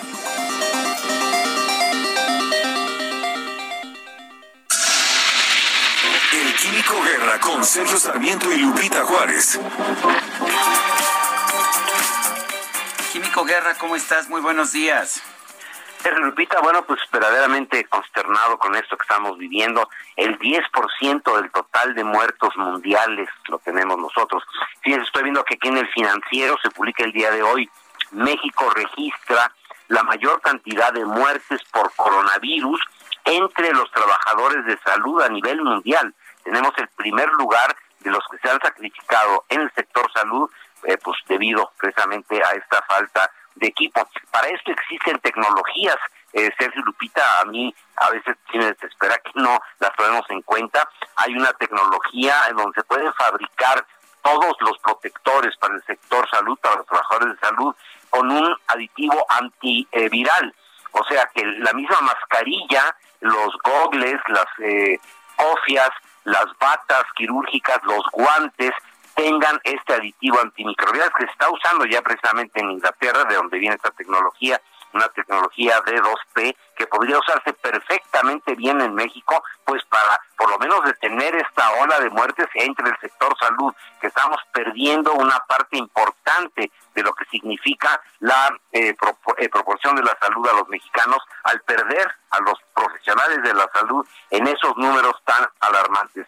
La tecnología existe, ojalá las autoridades puedan verlo, se puede traer inmediatamente a México todo el equipo necesario para que los trabajadores de salud no solamente tengan la mascarilla, los gogles, las cofias, las batas, los guantes, sino que estos sean antivirales y puedan eh, protegerlos en una forma perfectamente efectiva, Sergio Lupita. Ojalá, ojalá abriéramos los ojos.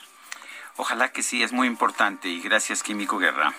Al contrario, buen fin de semana. Igualmente, muy buenos días. Bueno, y la industria farmacéutica nacional a través de AMELAF ha solicitado a las autoridades federales de salud, a COFEPRIS, así como a la Oficina de Naciones Unidas de Servicios para Proyectos, que el proceso de licitación para la compra de medicamentos se realice en condiciones de piso parejo. Y justamente de este tema vamos a platicar con Arturo Morales Portas. Él es presidente de la Asociación Mexicana de Laboratorios Farmacéuticos. Arturo, gracias por tomar nuestra llamada. Muy buenos días. Muy buenos días, un saludo al auditorio y a ustedes, ¿cómo están? ¿Bien? Muy bien, Arturo, gracias Ah, por tomar la buenos llamada. días. Sí. A sus órdenes. Arturo, cuéntanos, eh, por qué, eh, ¿qué tipo de piso parejo están pidiendo? ¿Cómo, ¿Cómo se han modificado las reglas de manera que, según señalan ustedes mismos, pues ya no son parejas para la industria farmacéutica nacional, se favorece a la industria extranjera? Cuéntanos. Sí, mira, Sergio, eh, se publicó un acuerdo en el diario oficial, un acuerdo de la Secretaría de Salud el día 18, en donde se señala que los laboratorios extranjeros tendrán cinco días hábiles para obtener los registros sanitarios en COFEPRIS y si no se les resuelve en cinco días, se aplicará una, una palabra que se llama afirmativa ficta, que en castellano quiere decir que está aprobado el trámite. Esto es que si la autoridad no te contesta en cinco días, procede tu, tu solicitud, en este caso de un registro nuevo en México. Pero esto no señala a la industria farmacéutica nacional, que en el mismo reglamento de insumos para la salud nos señala 180 días para poder eh, obtener un registro.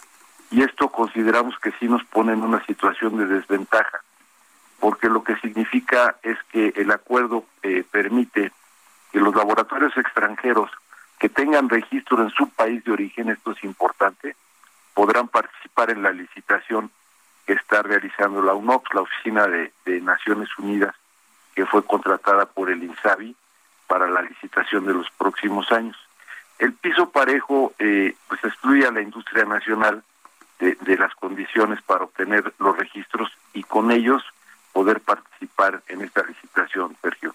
Eh, Arturo, ¿qué pasa con la industria nacional? Desde el inicio de este sexenio hemos visto pues algunos señalamientos, eh, algunas situaciones en contra del, del sector. Eh, hemos visto que se ha parado, se ha detenido. Eh, también hemos visto señalamientos de corrupción y lo que el presidente ha señalado es que pues eh, desgraciadamente esto ocurre en este sector. ¿Qué piensan ustedes? Mira, nosotros pensamos, desde un principio lo hemos señalado, ha habido cambios eh, importantísimos en, el esquema de adquisición del gobierno. Primero pasó de la licitación del Seguro Social consolidada para todo el sector a una licitación que llevó a cabo la Secretaría de Hacienda y posteriormente en el transcurso de este año se, se cambió otra vez el modelo a contratar a la UNOPS, que es la oficina, como te decía, de Naciones Unidas para compras. Eh, el principio viene eh, tal vez una, una percepción que nosotros sostenemos que es equivocada de lo que es la industria farmacéutica. Como en muchos de los rubros de la economía y de la administración pública, hubo corrupción, eh, Sergio Lupita. Pero esa corrupción se puede denunciar, se puede atacar, se puede castigar. El Seguro Popular tuvo desvíos importantes y fue eh, eh, una de las razones por las que se cambió el modelo ahora a lo que se denomina el INSABI. Pero eso podría eh, haberse arrancado la fruta, la fruta prohibida y seguir eh, cosechando las frutas buenas del árbol. En este caso lo que pasó es que se cortó el árbol y toda la industria hemos sido satanizados con esa percepción que consideramos errónea e injusta, porque la industria farmacéutica nacional produce y le vende eh, mucho al sector privado, a lo, a lo que es la, la farmacia, eh, las la, eh, farmacias privadas, y también de manera muy importante al sector público. Pero no ha habido denuncias, no ha habido procesos. eh, eh, yo no conozco ningún caso de, farmacéuticas. Ha habido algunos problemas administrativos con distribuidores que han sido sancionados. Pero insisto, es una industria pues muy vigorosa, tiene pues casi 100 años establecida en México. La mayoría de las empresas nacionales eh, son manejadas por sus fundadores o sus familias y son empresas familiares muy sólidas con muy buenas instalaciones. Ahora nosotros no le tenem- tenemos miedo a la competencia, a lo que tenemos miedo es que se abra el mercado a medicamentos que no puedan tener el seguimiento correspondiente, porque cinco días son muy pocos. La COFEPRIS es una eh, comisión que está sumamente cargada de trabajo, regula a muchísimas industrias, no solo a la farmacéutica, alimentos, tabacos. Entonces, eh, es imposible materialmente que en cinco días puedan revisar expedientes que en algunos casos son de más, son de miles de, de- de anexos. Entonces creemos que si va a ser esto de la afirmativa ficta, pues también que se aplique para la industria nacional y que tengamos un carril parejo, sobre todo para poder seguir creciendo, participar en la licitación y una cosa muy importante, que se quede el dinero, los recursos de esta inversión en medicamentos, que se queden en México. Finalmente va a ganar el que ofrezca un mejor precio, entonces, pero sí queremos que las condiciones previas a la licitación pues sean en las mismas condiciones jurídicas. Eh, a veces parece que el presidente quiere destruir a la industria farmacéutica. ¿Cuál es el problema? Pues Yo, yo no diría que la quiere destruir, yo creo que ha habido una percepción, vuelvo a insistir en eso, Sergio, de, de que la industria, de- en algunos detalles que han sucedido en materia de desabasto, en materia de escasez, particularmente, por ejemplo, en, la- en los oncológicos para los niños, que es un problema terriblemente sensible, se haya podido acusar a la, industria, cuando en realidad ha sido un, pro- un problema de programación en el abasto. Nosotros, eh, digo, no hay ninguna persona, eh, eh, ni en la industria, ni creo que en la sociedad, que quisiera que no tuvieran los medicamentos a tiempo los niños. sobre todo en el caso de los oncológicos, pero es un problema de procesos de producción. Más o menos te he platicado en alguna otra ocasión que un medicamento tarda hasta seis meses en producirse, desde el arranque de la materia prima hasta el complemento y la revisión de la calidad. Entonces, vamos a seguir luchando. Hemos tenido apertura por parte del subsecretario en los últimos en las últimas semanas López Gatel. Él acaba de tomar eh, las riendas de la COFEPRIS eh, por una modificación al reglamento interno de la Secretaría y vamos a través de él a seguir haciendo nuestra lucha, nuestro mejor esfuerzo, porque creemos en México, queremos seguir trabajando y queremos seguir surtiendo al gobierno federal y, y sobre todo en esta parte tan importante que es la salud, Sergio. Entonces nos quedamos con esta petición que ustedes hacen, garantizar igualdad de condiciones para la industria farmacéutica en México. Así es, Lupita, fue un exhorto respetuoso, lo hemos hecho público y insisto, tenemos comunicación, vamos a seguir insistiendo eh, por esta vía, este, pero sí queremos participar en las, en las mismas condiciones que las empresas, sobre todo de Asia, que tiene producciones de muy diversas calidades y que va a ser difícil darle seguimiento a, al producto, lo que se llama trazabilidad, en el caso de México nos tienen aquí, estamos a, poco a pocos kilómetros de los hospitales, a pocos kilómetros eh, de, las instituciones federales y tienen un control absoluto de la farmacovigilancia de los productos mexicanos. Pensamos que los que vienen de Asia va a ser muy complicado porque hay muy diversas calidades. Todo esto lo, lo hemos estado platicando con el subsecretario y esperamos que haya una respuesta pronto a esta petición. Yo les agradezco mucho siempre su espacio y este pues a sus órdenes siempre Pita y Sergio. Gracias Arturo.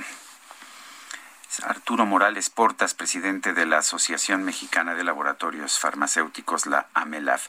Y bueno, el Pleno del Senado avaló por 82 votos a favor, 18 en contra, la Ley Federal para la Regulación del Cannabis. Vamos con Misael Zavala, nos tiene la información. Adelante, Misael.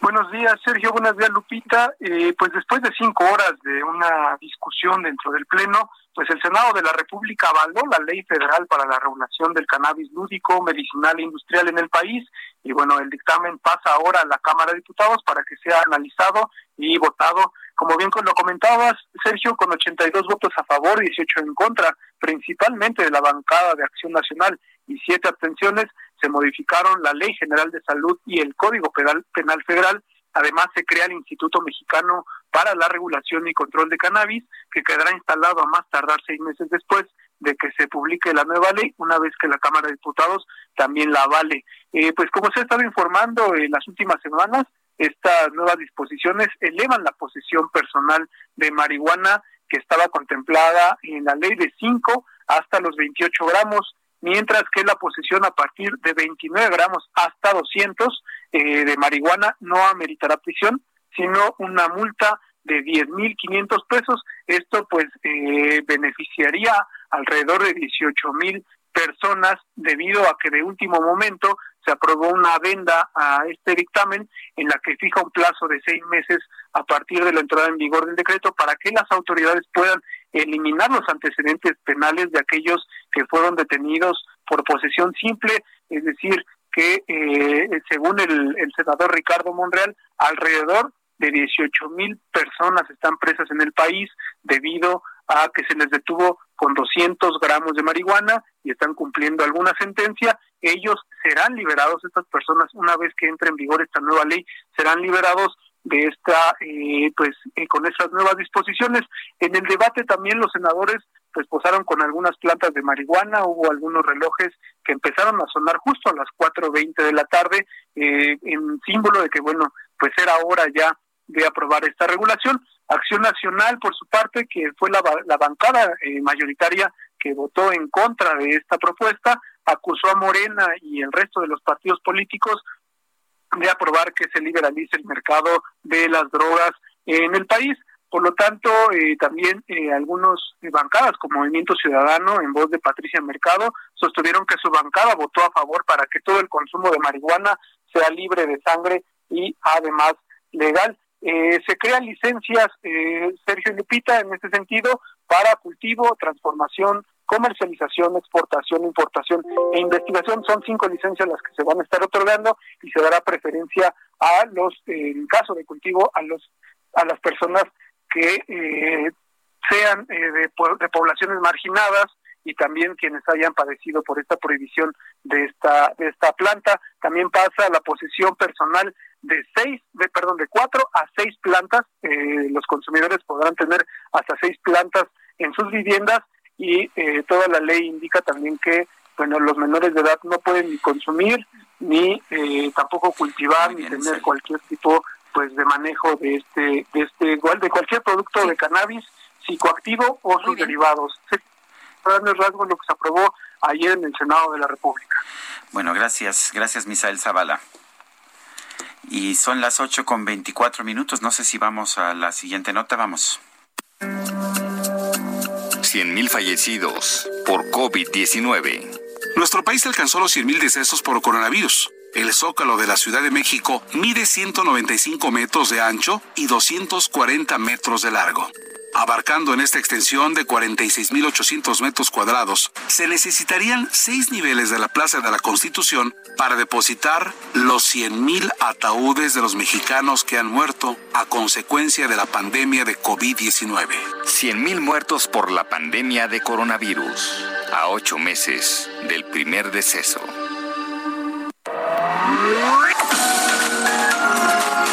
Sarmiento y Lupita Juárez quieren conocer tu opinión, tus comentarios o simplemente envía un saludo para ser más cálida esta mañana. Envía tus mensajes al WhatsApp 5520 109647.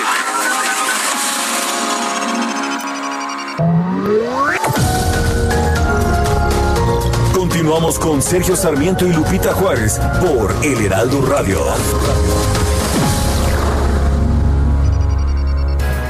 Jaque Mate con Sergio Sarmiento.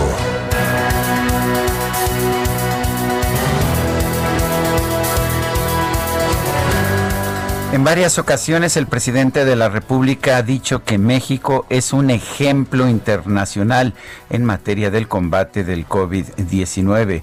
Dice que otros países del mundo han considerado a México como el modelo a seguir y lo ha dicho en varias conferencias de prensa mañanera. La verdad es que esto no es cierto. Simple y sencillamente México no ha sido un ejemplo a seguir y es uno de los países con peor desempeño en materia de la lucha contra el COVID-19. No es solamente el hecho de que llegamos ya a 100 mil muertes oficiales y más de un millón de contagios. En todas las estadísticas, de hecho, México sale mal parado y esto es muy importante que lo consideremos. Eh, la verdad es que hemos tenido una serie de políticas poco poco sistemáticas y poco eficientes. En algunos momentos hemos cerrado la economía, pero no de manera eh, real, eh, solamente de manera parcial, y hemos tomado medidas contradictorias. Muchas de las medidas que se han tomado, de hecho, no tenían ningún sentido sanitario. Es un momento en que debemos replantear lo que hemos estado haciendo y qué debemos hacer en el futuro. Quizás ya no haya forma de parar esta esta epidemia que nos está haciendo tanto daño y que ha dejado tantos muertos, pero pues finalmente debemos escuchar puntos de vista distintos y no solamente los del subsecretario de salud, el doctor Hugo López Gatel, quien podrá quizás tener buena voluntad, pero que ha aplicado políticas que no han tenido buenos resultados. Yo soy Sergio Sarmiento y lo invito a reflexionar.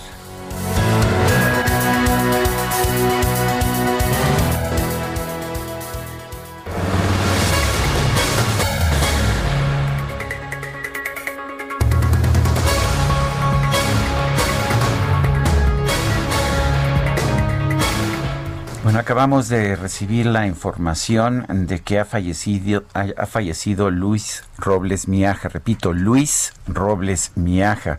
Él fue presidente del Consejo de Administración de Grupo Financiero BBVA Bancomer y presidente de la Asociación de Bancos de México. Nació el 28 de abril de 1960, tenía 60 años. Hace relativamente poco se había retirado de la presidencia del BBVA Bancomer, de la presidencia del Consejo.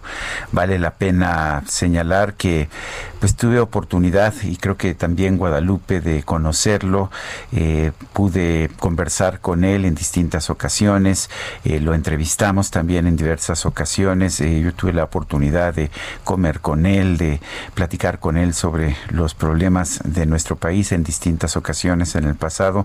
Era no solamente un gran banquero, era un hombre bueno, era un hombre muy afable, uno de estos hombres que dices, eh, es de estas gentes que a pesar de pues haber tenido un éxito muy importante en su carrera, en su carrera como banquero, seguía siendo un hombre humilde, un hombre muy asequible para cualquiera que quería conversar con él. Yo lamento en lo personal la muerte de Luis Robles Miaja. Le mando un fuerte abrazo a, su esposa, a, a, todo su equipo de trabajo, a sus amigos, a sus familiares. Realmente es muy doloroso que estemos perdiendo a tanta gente, tanta gente valiosa. Y me parece que pues, pues lo que estamos viviendo en la mañana, ¿no, Sergio? es una tragedia lo que estamos viendo, tanta gente que está falleciendo.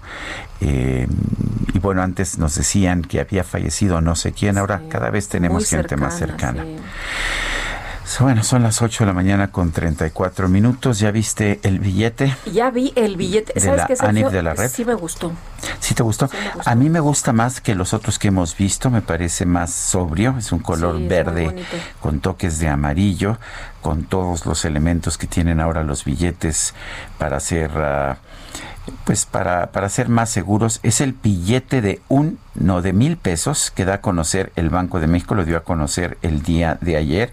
Eh, tiene a Francisco y Madero, a Hermila Galindo, y a. Carmen Cerdán, eh, impulsores de los ideales de la Sí. Revolución Mexicana en su... Que si nos lo enseñas, porque nunca hemos visto un billete de a mil. Ah, no. No, el problema es eso, ahora que te lo acepten. No sé, llegas, llegas, ya sabes, a pedir tus este quesadillas, este, quesadillas de queso, por supuesto, porque en la Ciudad de México hay que decir que son Ay, quesadillas de no. queso, y resulta que no te aceptan el de a mil, pero bueno. Pues sí, eh, pero está muy bonito, la verdad sí, sí me gustó. Ya vimos el, el otro día vimos el nuevo de, era el nuevo de 200, De 200, me parece. de- de parece 100, con, de 100, de 100 el con Sor Juana Sor Inés de la. Cruz. Sí. Y eh, sí, porque es el de 200 el que tiene actualmente a Sor Juana Inés de la Cruz, un Lo billete cambiaron. como rojizo, como de Nos color rosa. Este es este es verde, eh, verde con toques de amarillo. Me parece que es Pues más la bonito. verdad es difícil que te toque uno de a mil, ¿no? Este, le voy a pedir, le voy a pedir a Itzel, a Itzel González, nuestra colaboradora, y le voy a entregar este billete como pago por las distintas compras de votos a que ver, luego que- hay que hacer. ahí, ahí tiene una leyenda, ¿eh? Es espécimen sin valor, espécimen sin valor. Eh, Léete esa parte, por favor, Itzel. Por- Bueno. Porque yo ya vi que le abonaste a Sergio para lo de la elección de la música y, y ahí dice sin valor. Bueno. Bueno, y vamos rapidito con el pronóstico del tiempo. El pronóstico. Alejandro Ramírez, meteorólogo del Servicio Meteorológico Nacional de la Conagua. ¿Cómo te va? Qué gusto saludarte. Buenos días. Hola, muy buenos días, Sergio Lupita. Es un gusto saludarlos a ustedes y a la gente que nos escucha. Y bueno, rápidamente les comento el pronóstico meteorológico que tenemos para este día. Pues tenemos ahora la masa de aire frío que cubre el centro y sur del territorio nacional, manteniendo ambiente frío fresco durante esta mañana. Sin embargo, durante el día empezará a modificar sus características térmicas. Asimismo, se mantendrá el viento de componente norte en el litoral del sur del Golfo de México, península de Yucatán y en el istmo del Golfo de Tehuantepec. Por otro lado, tenemos el débil frente frío número 14, el cual se localiza sobre el noroeste de México, que generará vientos de 40 a 50 kilómetros sobre hora en Baja California Sur y en el Mar de Cortés. Y bueno, finalmente un canal de baja presión sobre el oriente y sur del país propiciará lluvias intensas en Puebla, Veracruz, Oaxaca, Tabasco y Chiapas, así como muy fuertes en Quintana Roo, que serán acompañadas de descargas eléctricas. Y bueno, para la Ciudad de México se pronostica cielo medio nublado nublado con probabilidad de chubascos vespertinos, acompañados de descargas eléctricas y posible caída de granizo. El viento será del norte y noreste de 10 a 25 kilómetros sobre hora, con rachas de 40 kilómetros sobre hora. La temperatura máxima estará oscilando entre los 20 y 22 grados centígrados y la mínima será de 7 a 9 grados. Este es el pronóstico meteorológico para este día. Muchas gracias. Gracias, Alejandro. Es Alejandro Ramírez del Servicio Meteorológico Nacional. El gobierno de la Ciudad de México está previendo aplicar la ley seca los fines de semana por los contagios y hospitalizaciones por COVID-19. Iñaki Landaburu Landaburu Yaguno, es presidente de la Asociación Nacional de Distribuidores de Vinos y Licores y lo tenemos en la línea telefónica. Iñaki, buenos días, gracias por tomar nuestra llamada. Buenos días, Lupita y Sergio. Mil gracias por Buenos días. estar con ustedes. A, a, lo mejor tú me puedes ayudar, Iñaki. No entiendo la razón sanitaria de suspender o limitar la venta de bebidas alcohólicas. ¿Qué, qué, qué piensas tú? Mira, nosotros siempre hemos cumplido con todas las leyes porque somos parte de la distribución legal de vinos y licores en todo el país. Hemos pagado impuestos y hemos obedecido todo lo que se ha eh, impuesto durante esta pandemia y seguiremos haciéndolo. No creemos que sea eh, la solución a la pandemia, ni mucho menos, puesto que nosotros dejamos de vender, pero en algún local en la esquina se venden productos ilegales que no tan solo embriagan, sino que han causado hasta la muerte y la ceguera de muchos de los consumidores. Nosotros queremos un país sano, un país que siga adelante y obviamente esto nos afecta muchísimo. Nos ha afectado el cierre de, de los centros de consumo que tuvimos durante tanto tiempo, porque 40% de nuestras ventas son a través de ellos. Pero seguiremos cumpliendo con la ley, aunque no creemos que sea la medida adecuada para controlar la pandemia. Eh, Iñaki, eh, ¿en qué en qué medida les les impacta? Ya nos dices que, que es eh, muy fuerte, pero el eh, fin de semana eh, llama mucho la atención porque la gente podría estar comprando los artículos, estos vinos y licores durante toda la semana. Mira, eso ha sucedido. Cuando ponen ley seca nada más el fin de semana, nos afecta porque se nos cae un 25-30% la venta. ¿sí? Pero mucha gente o bien va a otra alcaldía o bien va al estado contiguo a comprar sus productos y se proveen por anticipado. Eso es una realidad que está sucediendo y que seguirá sucediendo.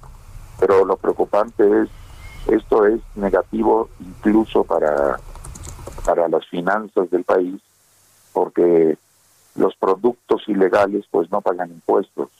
Entonces hasta por ahí nos va a afectar. Eh, ¿Qué le recomendarían ustedes a las autoridades? Pues nuestra recomendación es, número uno, que fuéramos más tajantes en las medidas de higiene, ¿no?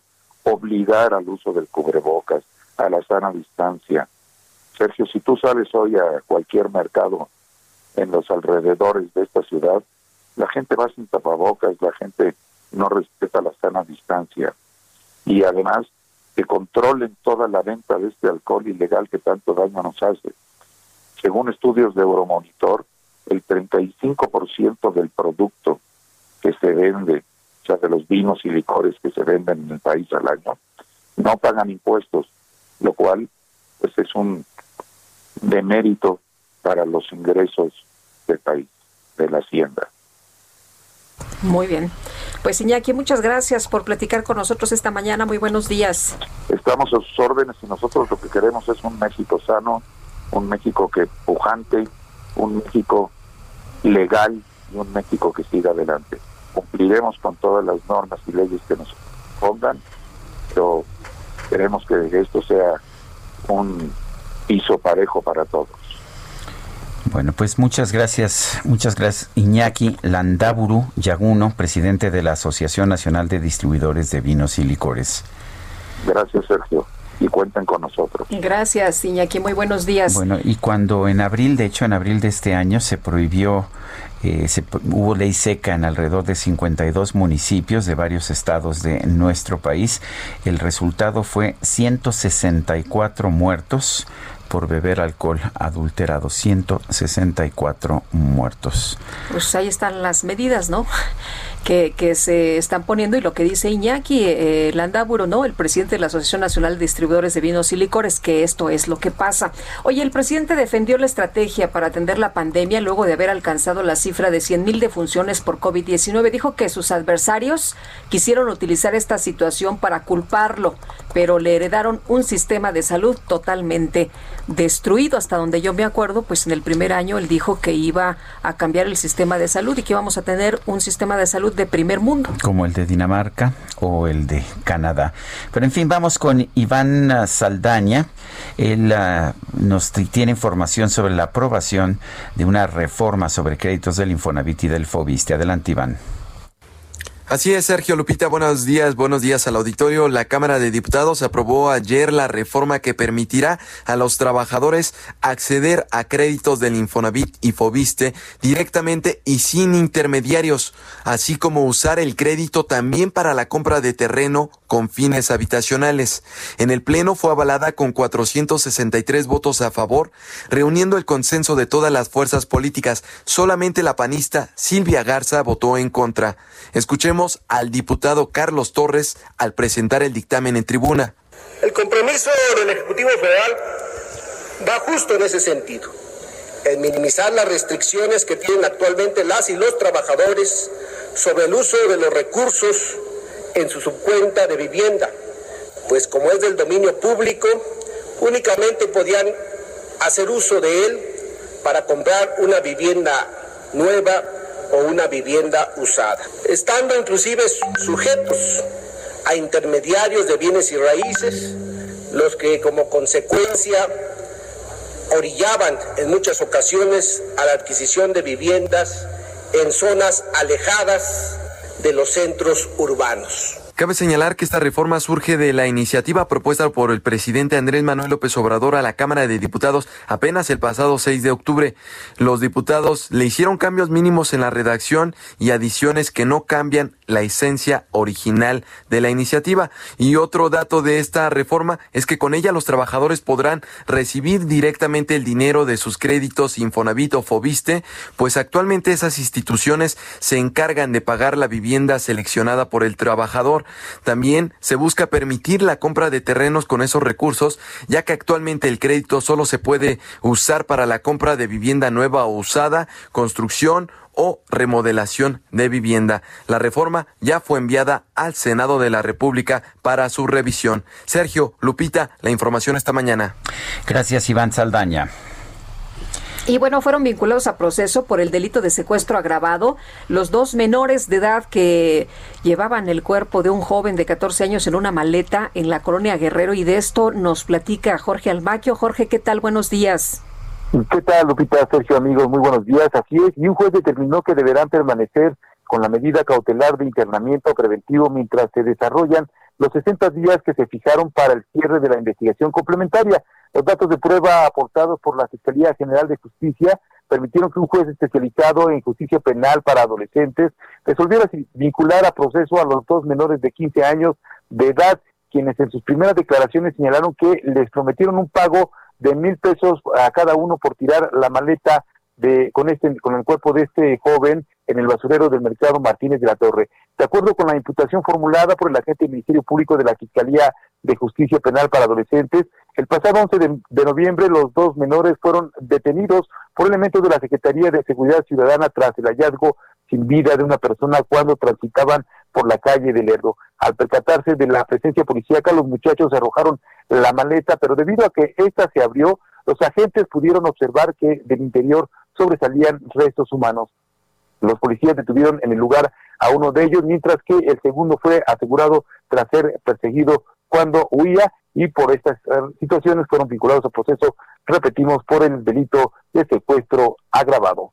Sergio Lupita, amigos, el reporte que les tengo. Muchas gracias, Jorge. Muy buenos días. Buen día, hasta luego. Hasta luego, Jorge Almaquio, con esta información. Son las, uh, son las 8 con 47. El grupo de los 10 eh, de los 10 en Monterrey, según uh, dice la columna Sacapuntas del Heraldo, están sumamente enojados con dos figuras locales del PAN en Nuevo León. Se trata de León Raúl Gracia y de Seferino Delgado. Los responsabilizan de reventar la alianza PRI, PAN, PRD. Reconocen que Alito cumplió su palabra y se dio la postulación del candidato a la gubernatura al PAN, pero estos dos personajes decidieron reventar la alianza por intereses personales, es lo que dice la columna Sacapuntas de El Heraldo de México. Sé que eres fanática de la, columna, Todas las mañanas es veo que estás... que leo. te, lo he es visto. que está re bueno. Y oye, qué, qué cosa, ¿no? Los políticos ahí con sus afanes personalistas, personalísimos. Bueno, pues ya reventaron algo que pudo haber funcionado. El próximo 22 de noviembre se cumplirán 50 días de bloqueos a las vías del ferrocarril en Michoacán. ¿Escuchó usted bien? Imagínese nada más, ¿quién aguanta? Cada día el bloqueo genera una afectación de entre 10 y 12 millones de pesos a la industria ferroviaria. Por lo anterior, pues habría al menos una pérdida de 500 millones de pesos para el sector y bueno, además de lo que implica eh, la afectación para otras eh, eh, empresas, ¿no? Para otras industrias. Y vamos a platicar y le agradecemos como siempre que nos tome la llamada Oscar del Cueto, presidente de la Asociación Mexicana de Ferrocarriles. ¿Qué tal, Oscar? Muy buenos días. Buenos días.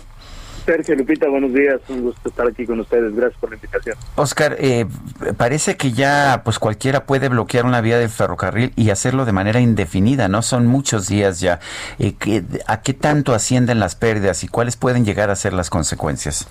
Híjole, incalculable, Sergio. Lamentablemente hemos aprendido cada vez más de todo el impacto económico y tratando de, poder poner un número de, del impacto económico, nos hemos dado cuenta de que nos hemos quedado cortos. La verdad es que son incalculables. Hemos estado hablando con cámaras, con asociaciones que hoy ya nos reportan pérdidas, eh, pues por productos que se quedaron en el puerto, productos que venían para el Día de Muertos, productos que venían para el Buen Fin y, que bueno, pues no han podido salir y que no han podido comercializarse. Y entendemos otras eh, eh, industrias que no utilizan realmente el ferrocarril, pero que se están viendo impactadas por el paro, porque algunas navieras ya no están llegando al puerto de Lázaro Cárdenas. Entonces son incalculables los impactos económicos hacia el país, no solamente a la región, sino al país y a la economía, sin contar todo el daño a los empleados y, empleos que se generan por el ferrocarril y por las industrias a las que servimos. Oscar, ¿qué se puede hacer? Hemos hablado en más de una ocasión de este tema, de las afectaciones, y pues pareciera que las autoridades brillan por su ausencia. Cuéntanos. Sí, la verdad es que hemos estado platicando con ellos. Lo que pedimos como Asociación Mexicana de Ferrocarriles es que pues, se restablezca el Estado de Derecho, que se garantice el libre tránsito de mercancías a través de las vías férreas. Eh, hemos platicado con autoridades a nivel federal, a nivel estatal. Sin embargo, lo que hoy pedimos es que haya una actuación en el marco de la ley. Se está cometiendo un delito, un delito en fragancia ahí bloqueando las vías generales de comunicación y hoy lo que estamos pidiendo como asociación es que se actúe y que haya presiones para pues liberar las vías y que se permita el libre tráfico de mercancías. El, ah, ¿qué, tanto incide esto con las decisiones de inversionistas? Finalmente un inversionista no va a hacer una, una apuesta en un estado en el que no puede sacar su mercancía o que solamente la puede sacar cuando, pues cuando se le antoja a los grupos de presión, a los grupos de poder. Sí, creo que es una muy buena pregunta, Sergio. Creo que hay una grave afectación a las inversiones nacionales y extranjeras y en concreto pues a, un mecanismo tan relevante como es el TEMEC que trae inversiones, que trae comercio bilateral, hoy se están viendo impactadas. Yo creo que hay eh, afectaciones a los proyectos de inversión que se tenían no solamente para el estado de Michoacán, sino a la región y el mensaje que como país estamos mandando pues es muy grave. Creo que, que el Estado de Derecho debería garantizarse y con eso atraer lo que pues ya se decía, ¿no? Las inversiones traen empleo y lo que necesitamos en este momento de pandemia es empleo, reactivación económica que hoy está parada por un grupo en Michoacán. Ahora, para que nos demos una idea de, la dimensión que esto tiene, tengo entendido que el eh, movimiento ahí en Lázaro Cárdenas es de 12 trenes diarios y cada tren equivale a 300 tráileres cargados. Esa es la dimensión de lo que todo esto tiene. Imagínate, sí, Lupita, efectivamente, nosotros eh, promedio diario, cuando estamos en operación, manejamos 12 trenes diarios, calculamos que equivalen a 300 trailers. Si esto lo multiplicamos por los 49, 50 días que hoy estamos cumpliendo, pues imagínate la cantidad de mercancía que se para. Se ha logrado mover alguna por, por carretera y alguna que se ha desviado a otros puertos, pero hoy el impacto es enorme y no habría, de hecho no lo hay, eh, posibilidad de mover mercancía por otros lados, por otros medios de transporte. Eh, debemos utilizar el ferrocarril como la columna vertebral de transporte que es en México. La asociación tiene ya en este año más de 167 días de bloqueos. Recordarán ustedes Sonora, Chihuahua y hoy Michoacán que han impactado la operación ferroviaria. Nosotros somos una red conectada a nivel nacional y una red conectada hacia Estados Unidos y Canadá. El, el Temex está viendo impactado también por mercancías que no pueden llegar a ser reproducidas o a ser con, consolidadas y después exportadas hacia Estados Unidos. Hay un impacto fuerte en la economía del país. Me decía un director jurídico de la Secretaría de Comunicaciones y Transportes en el que en el pasado que si ellos no presentaban denuncias cuando había algún bloqueo de vías de comunicación, eh, que ellos podían tener consecuencias jurídicas, pero nadie está haciendo nada, ¿no? Eh, finalmente están violando la ley por por no presentar una denuncia y por no pedir la intervención de la policía. Nosotros hemos presentado, Sergio, ya más de 51 denuncias, eh, hemos hecho reforzamiento de las mismas por eh, sabotaje, se han prendido fogatas, se han prendido llantas en medio de la vía y esto, bueno, pues es sabotaje a las vías generales de comunicación. Entendemos que hay más de 51 carpetas de investigación también, pero lo que no vemos es una actuación final para poner eh, orden en, en, un tema que es un delito el que se está cometiendo y entendemos que efectivamente, como dices, nosotros somos concesionarios y que debería también, la Secretaría lo ha hecho, reforzar estas denuncias para que haya una actuación por parte de la autoridad correspondiente. Oscar del Cueto, presidente de la Asociación Mexicana de Ferrocarriles, gracias por hablar con nosotros esta mañana. Al contrario, Sergio Lupita, buen día, muchas gracias. Gracias a ti, muy buenos días. Acuérdate que el presidente dijo que no se va a reprimir a nadie. Bueno, pero también el presidente dijo que nada ni nadie en, por encima de la ley y la ley obliga, de hecho, a tomar medidas cuando hay ataques a las vías Excepto de comunicación. si bloqueas las vías de Pues entonces, entonces que no nos diga que se va a aplicar la ley, así de sencillo, que nos diga aquí en este país no se aplica la ley, entonces ya sabe uno a qué atenerse. Son las 8 con 54 minutos. Guadalupe Juárez y Sergio Sarmiento estamos en el Heraldo Radio. Nuestro teléfono para mensajes de WhatsApp es el 55 20 10 96 47.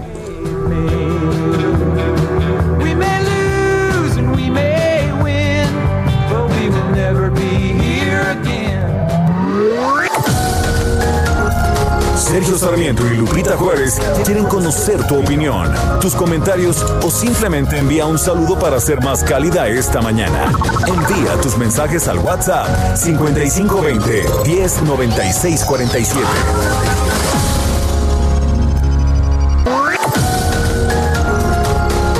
Continuamos con Sergio Sarmiento y Lupita Juárez por El Heraldo Radio.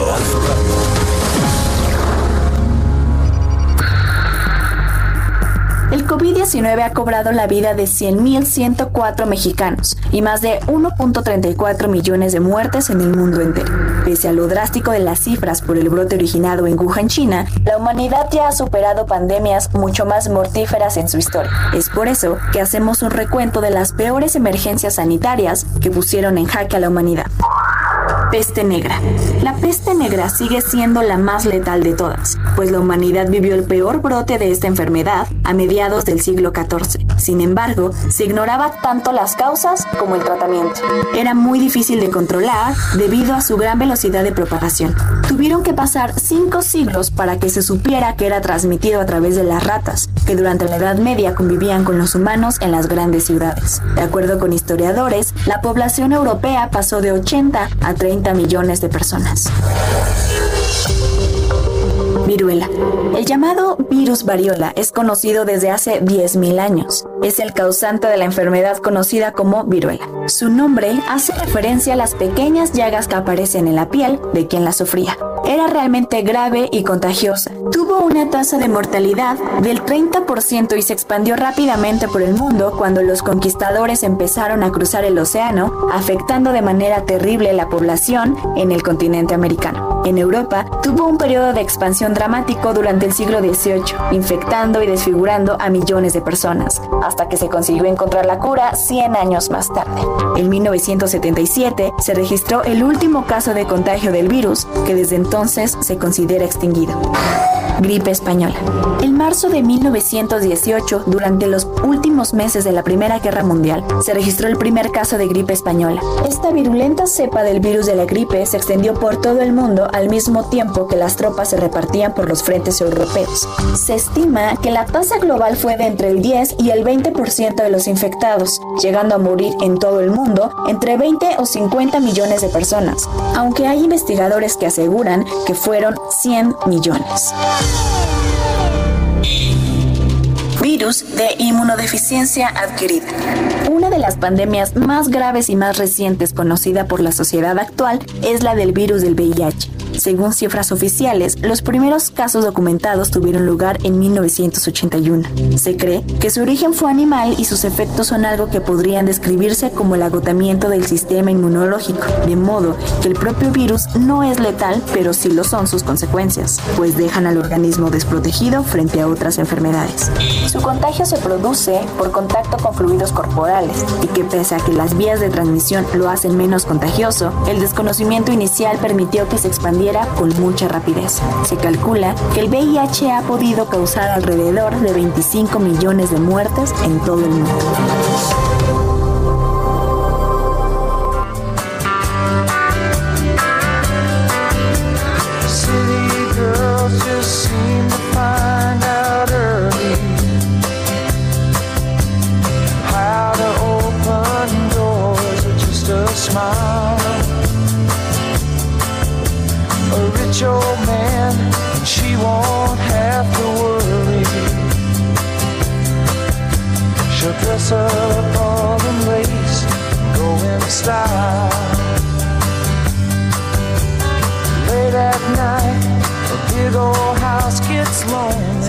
Escuchando al grupo The Eagles. Estamos festejando el cumple de Joe Walsh, guitarrista de esta organización durante muchos años.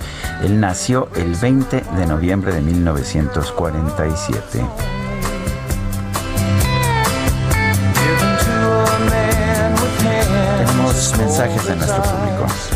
Sí, gracias a todos ustedes que se comunican con nosotros esta mañana. Buen día, mi opinión. Lo que se debe de trabajar es que la gente guarde su distancia, el lavado de manos, cubrebocas, aislamiento solo si están con síntomas y que las pruebas se hagan en los hospitales. Es la señora Pérez que nos dice, porfa, cuídense.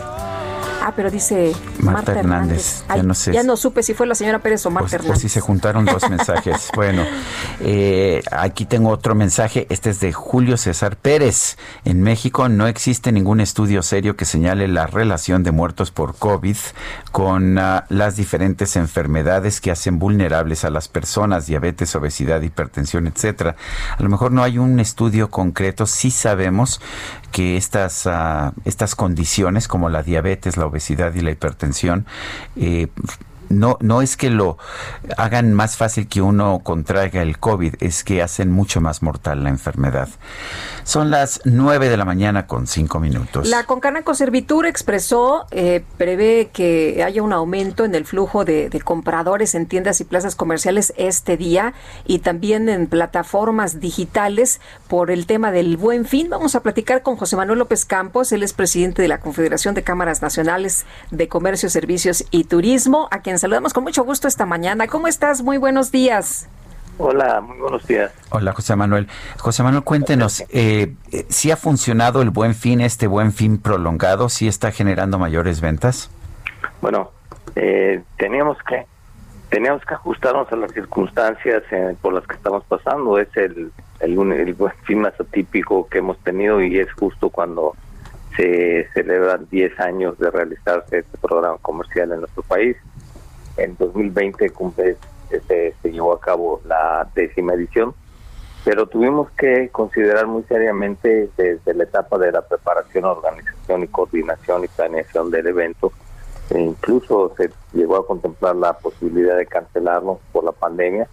Y lo que se resolvió fue extender los días en lugar de hacer los cuatro del buen fin de semana largo que corresponde al asueto del aniversario de la revolución, extenderlo a 12 días para que se, no hubiese las aglomeraciones en los establecimientos comerciales y para que se pudieran cumplir con los protocolos de seguridad, de prevención y de distanciamiento social en cada uno de los de los, de los negocios participantes. Todo esto ha estado funcionando bien. Eh, ha habido flujo constante de compradores. Se intensificó en el fin de semana largo que tuvimos pasado fin de semana.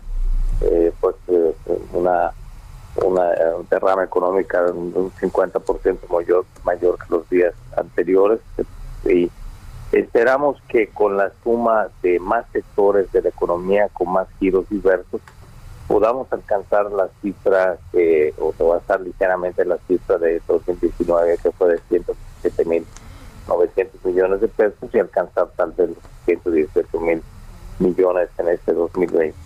Sin embargo, nos estamos enfrentando a una dificultad este, de, estadística, porque estamos vamos a comparar cuatro días, o sea, son cuatro días contra doce, son eh, un mayor número de participantes. Eh, déjame decirte que esta fue una de las primeras agradables ofertas en esta organización. En 2019 participaron 92 mil establecimientos y, y pensando en, el cierre de por meses de muchos establecimientos, este, dudábamos que en la reactivación nos alcanzara a completar el mismo número y para sorpresa nuestra se registraron más de 110 mil establecimientos en este 2020. Ojalá y las cifras en ventas también estén en proporción al crecimiento del número de establecimientos pero sí vamos a tener esa dificultad. Participaron este año y digo, y eso es bueno para el programa, para este año y para el futuro. Eh, ya participó el sector primario, el agropecuario, el industrial está participando desde el año pasado, es el segundo año que participa. El, el sector turístico desde el 2017 está participando. Podemos hablar que es el programa comercial de, de servicios más incluyente en el planeta y pero año con año nos eh, presenta la dificultad de poder comparar peras con peras y manzanas con manzanas, porque cada año ha sido más eh, amplio el número de giros y de sectores que participan. ¿qué, eh, impacto tiene el que las plataformas digitales pues estén operando? Muchas de las empresas, muchos de los negocios se han ido adaptando y, y ¿cómo lo ven ustedes? Pues mira, el, de las pocas cosas buenas que nos va a dejar el coronavirus en este después de, después de la pandemia va a ser precisamente aceleró en México la revolución 4.0 en materia tecnológica. La gente se vio obligada a, utilizar de una manera más profusa el comercio digital la, forma de comunicarse los pagos incluso este los pedidos a a domicilio para evitar acudir a los establecimientos comerciales y eh, eh, eh, la estimación era de que podía llegar hasta un 30% la, la derrama económica generada en el buen fin mediante las plataformas digitales de comercio digital. creemos que va a rebasar esa cifra, va a ser más de un tercio de, de las ventas que se realicen durante estos 12 días, las que se hagan por, por medio de plataformas digitales. Y para dimensionar de qué tamaño es el crecimiento, en 2019 fue de un 12%. Estamos hablando de triplicar la participación de ese modelo de negocio en, este gran programa comercial. Y eso, pues desde luego, que es una de las cosas que llegaron para quedarse. Eh, cada vez va a ser más, más intenso el uso de las plataformas digitales, más profuso quienes no habían, no se habían subido ese tren de la tecnología lo tendrán que hacer con velocidad porque quienes no evolucionan pues van a ir desapareciendo. Eso es como el tema de la de la adaptación de las especies en la, en la teoría de la evolución. No van a sobrevivir las empresas más grandes ni las más este, poderosas sino las que se sepan adaptar a esos cambios de paradigmas en la comercialización y prestación de servicios que se ha dado. Pues José Manuel López Campos, gracias por hablar con nosotros. Gracias, Sergio. Y pues lo que queda del 20 de noviembre, que tenga su lo único que lamentamos es que eh, lo que no va a ser contabilizado en este programa fue las empresas que indebidamente se adelantaron y las que aún van a continuar este el sábado y domingo con las ofertas del buen fin. Pero bueno, todo sea en beneficio del consumidor. Claro. Gracias, José Manuel López Campos, presidente de la Confederación de Cámaras Nacionales de Comercio, Servicios y Turismo, la Concanaco Servitur. Y vamos con otros temas, Guadalupe. Eh, este 2020, con el confinamiento de la pandemia, se ha incrementado la violencia contra los menores. En el marco del Día Nacional contra el Abuso Infantil, ¿Qué cifras tenemos al respecto de esta violencia? Vamos a conversar con Cándido Pérez, investigador responsable de procesamiento de datos del Early Institute. Cándido Pérez, buenos días, gracias por tomar la llamada. Muy buenos días, Sergio. Buenos días, Lupita. Hola, ¿qué tal? Buenos días. Eh, hemos visto toda una serie de reportes en el sentido de que se está incrementando la violencia contra los niños en el marco del confinamiento. ¿Qué información tienen ustedes? Eh, pues mira, el dato quizás más revelador que nosotros hemos eh, verificado desde Early Institute, eh, hicimos una revisión y una comparación de los delitos sexuales que habían ocurrido en dos, en de enero a junio en 2015, los comparamos año con año y cuando llegamos al presente año, al 2020, tomando ese mismo periodo, observamos un crecimiento del 64%, desgraciadamente un crecimiento, un crecimiento bastante considerable. Eh, Cándido, sobre la violencia sexual contra niños, niñas y adolescentes en el país, porque estamos hablando de diferentes violencias, pero ¿cómo está en, este tema? ¿Cómo está la situación? Pues eh, desgraciadamente es un, tema de la mayor eh, preocupación para nuestro país. Eh, el dato más amplio y más completo que podemos al que podemos acudir es el que ha dado INEGI, en, sobre todo a través de la encuesta nacional de dinámica de relaciones en los hogares, en donde nos habla que una de cada diez mujeres eh, dijeron haber sido víctimas de algún tipo de violencia sexual. Estamos hablando con, a partir de, esa, de ese dato de 4.4 millones de mujeres mexicanas que durante su infancia sufrieron este tipo, este tipo de violencia.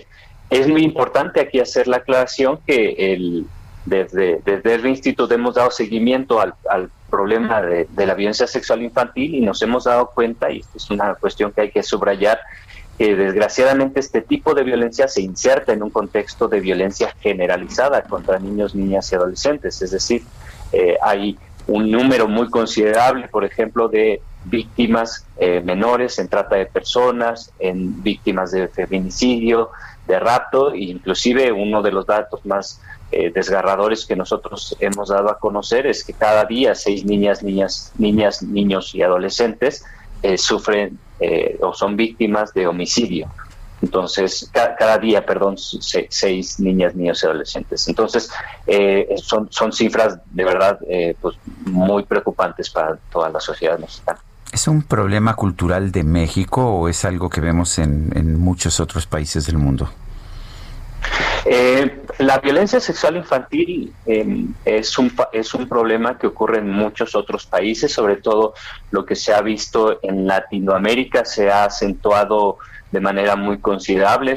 Hay países, por ejemplo, en el Caribe, en donde son Jamaica, este, son, son cifras más preocupantes que México, pero en nuestro país lo que observamos es que la violencia sexual infantil, como, como apuntaba, eh, está siendo eh, parte de esta violencia generalizada contra los menores. Es decir, en otros países, aunque hay cifras importantes de violencia sexual infantil, no lo hay tanto de otros delitos que ocurren alrededor de, como decía en el caso, por ejemplo, de, del feminicidio. El, feminicidio en México es de, gran consideración, cosa que no ocurre en otros países. En, Cándido, tenemos leyes que castigan la violencia en contra de los niños, tenemos eh, oficinas de, gobierno que se supone atienden esta problemática. Eh, ¿Por qué seguimos viendo una situación tan, tan grave? ¿Por qué no vemos que, sean eficientes, que funcionen pues eh, de otra forma? Pues como bien apuntas, Lupita, ha habido algunos avances. pero la verdad es que son, son totalmente insuficientes para lo que ocurre actualmente. Eh, solo solo ocho, estados en la República regulan de manera explícita el abuso sexual o la violencia sexual infantil. Eh, y el Código Penal Federal, es decir, tenemos una gran mayoría de estados en donde eh, hay una inconsistencia en cómo se, se tipifica este, este delito y desgraciadamente en muchos de ellos lo que se observa es que no se da prioridad al interés superior de la niñez. Se genera confusión, hay más de 40 tipos penales que existen en nuestro país, entonces se genera mucha confusión en cómo sancionar un niño o una niña que sufre este tipo de violencia. En Yucatán es juzgado, el victimario es juzgado de manera muy distinta si está en ese estado, en Yucatán, así está eh, en Nuevo León o en Coahuila, etcétera, etcétera. Entonces es mm, necesaria la unificación de criterios, la unificación en nuestros códigos penales a nivel estatal y tenemos evidentemente en muchos de ellos todo un camino por, por recorrer. Si me permiten ahí nada más decir, nosotros creamos en 2018 una comunidad que se llama Lumbra, en donde se eh, conjuntamos a, hoy en día más de 40 aliados, entre ellos organizaciones de sociedad civil, organismos internacionales, y hemos, eh, eh, instituciones también de gobierno, los hemos involucrado con el objetivo central de prevenir la, la violencia sexual infantil en ese sentido. Entonces, hemos generado también pues, diferentes plataformas. De hecho, generamos y dimos a conocer este año una plataforma que se llama alumbramx.org, en donde damos a conocer todos estos datos con información verificada pero también, y esta es una parte muy importante, damos a conocer información para madres, padres, maestros eh, en cuanto a consejos, pasos, guías para prevenir y detectar y también denunciar la violencia sexual contra niños, niñas y adolescentes. Yo quiero agradecerte, Cándido Pérez, investigador responsable de procesamiento de datos de Early Institute, por haber conversado con nosotros. Muchas gracias. Muy buenos Hasta días. Luego, buenos días. Son las 9 con 18. Vamos a un resumen. Luego de que México llegó a 100.000 muertes por COVID-19, el presidente López Obrador aseguró que su gobierno supo controlar la pandemia y evitó que el sistema de salud colapsara como ocurrió en otros países. Eh, no nos pasó como en otros países en donde no habían camas, no habían ventiladores.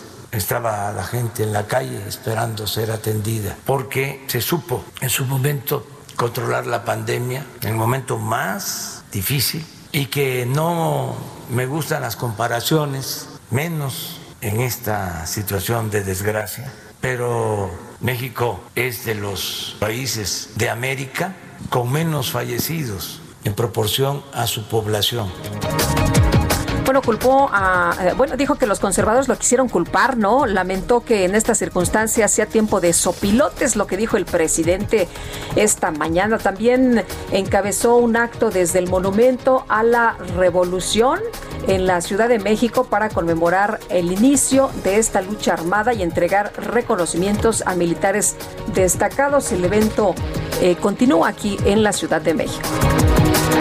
Gobernador de Michoacán, Silvano Aureoles, informó que lleva a cabo una consulta ciudadana para saber si la población está de acuerdo con que se liberen las vías del tren que mantienen bloqueadas que mantiene bloqueadas la Coordinadora Nacional de Trabajadores de la Educación. No, pues no es de consultas. Pero bueno, la farmacéutica alemana BioNTech informó que la vacuna contra el coronavirus que desarrolla junto con Pfizer podría empezar a ser distribuida en Estados Unidos o la Unión Europea antes de que termine este año. Tú eres mi hermano del alma, realmente el amigo. En todo camino y jornada estás siempre conmigo. Aunque eres un hombre. En una entrevista, el actor estadounidense George Clooney confirmó un rumor que eh, existía en torno a él desde hace años. Relató que en 2013 quería que, en caso de morir, se entregara una parte de su dinero a sus 14 mejores amigos, quienes lo habían apoyado desde antes de ser famoso, incluso dejándolo dormir en sus casas cuando no tenía dinero. Sin embargo, luego pensó que no era necesario esperar a que algo malo pasara, por lo que organizó una reunión en la que a cada uno le regaló un maletín con un millón de dólares en efectivo. Esto como agradecimiento en efectivo. Aparte de guapo, generoso. Híjole.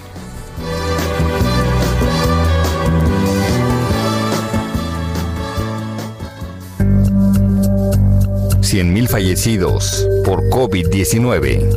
La línea 1 del metro, que se inauguró en 1969 en la Ciudad de México, tiene una extensión de casi 17 kilómetros entre las estaciones Pantitlán y Observatorio. A lo largo de la vía que une ambas terminales, a través de 18 estaciones, se podrían colocar 8.237 ataúdes en viajes de ida y vuelta. En total, se realizarían 12 recorridos de este medio de transporte en esta línea para acomodar en las vías sin separación 100.000 féretros. Asimismo, se necesitarían 277 trenes del metro de 9 vagones para trasladarlos. 100.000 muertos por la pandemia de coronavirus, a ocho meses del primer deceso.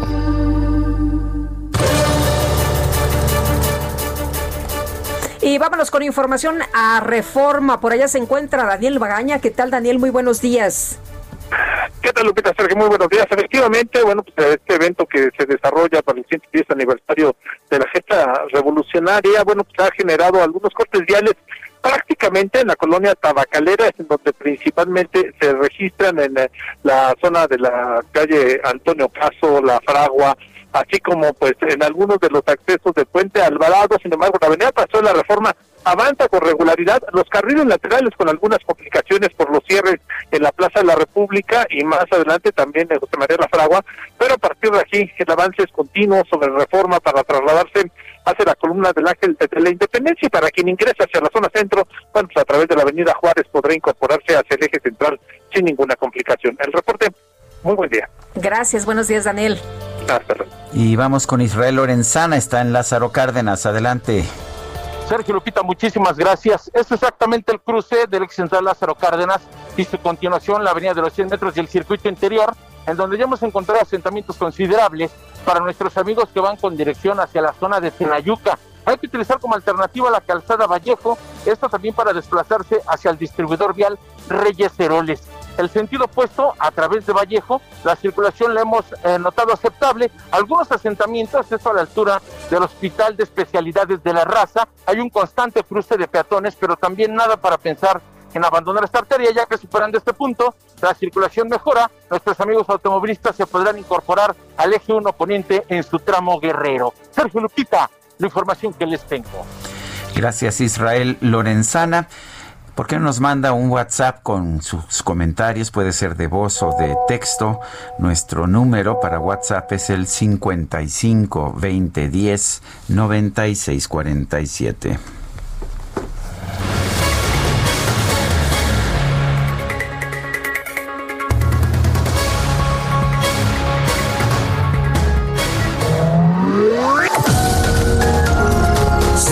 Sarmiento y Lupita Juárez quieren conocer tu opinión, tus comentarios o simplemente envía un saludo para ser más cálida esta mañana. Envía tus mensajes al WhatsApp 5520 109647.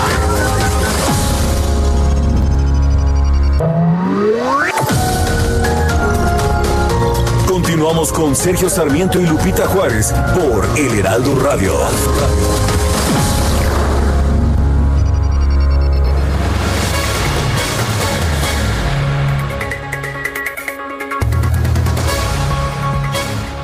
Prepárate para vivir el camino. La nueva Hyundai Creta 2021 está aquí. La nueva generación de Creta nos sorprende con un nuevo diseño que irradia confianza y emoción desde todos los ángulos. Incorpora elementos vanguardistas de tecnología para ofrecerte mayor confort y seguridad. Conéctate al mundo desde su pantalla táctil a color de hasta 10.25 pulgadas. Vive una experiencia personalizada al volante, eligiendo tu modo de conducción, confort, sport o eco tres tipos de transmisión, dos tipos de motor y asistente de arranque en pendientes. Siéntete seguro con su carrocería de más del 60% de acero avanzado de alta resistencia, frenos de disco en las cuatro ruedas y bolsas de aire que harán que solo te preocupes por disfrutar de tu camino. Aparte en línea la tuya con solo 5 mil pesos y podrás elegir una serie de experiencias inolvidables. Con la nueva Hyundai Creta 2021, vive el camino. Visita hyundai.com.mx. La micro deportiva.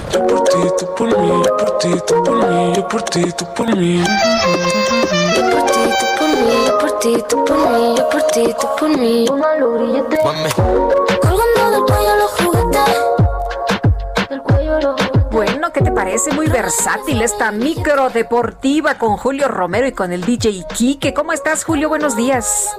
Muy bien, qué bueno, qué gusto saludarles. Llegamos a la otra orilla, por fin es viernes y la micro deportiva lo sabe, aunque sí nos preocupa, sí nos preocupa eso de la ley seca. Hay que adelantarse, eso sí nos preocupa. Bueno, oigan, vámonos rapidísimo con la información deportiva y muchísimas cosas que platicar. A través de un comunicado, la Dirección General de Selecciones Nacionales informó que ninguno de los integrantes del tricolor que regresaron de Austria dieron positivo de coronavirus. Las pruebas fueron en dos etapas y todos los integrantes de esta delegación, el staff, el cuerpo técnico y los jugadores salieron bien librados. En días anteriores se había rumorado que un jugador de Corea habría jugado contagiado y estaba esta duda si algún mexicano había dado positivo de coronavirus. Afortunadamente no, y ya todos se reintegran a sus respectivos equipos.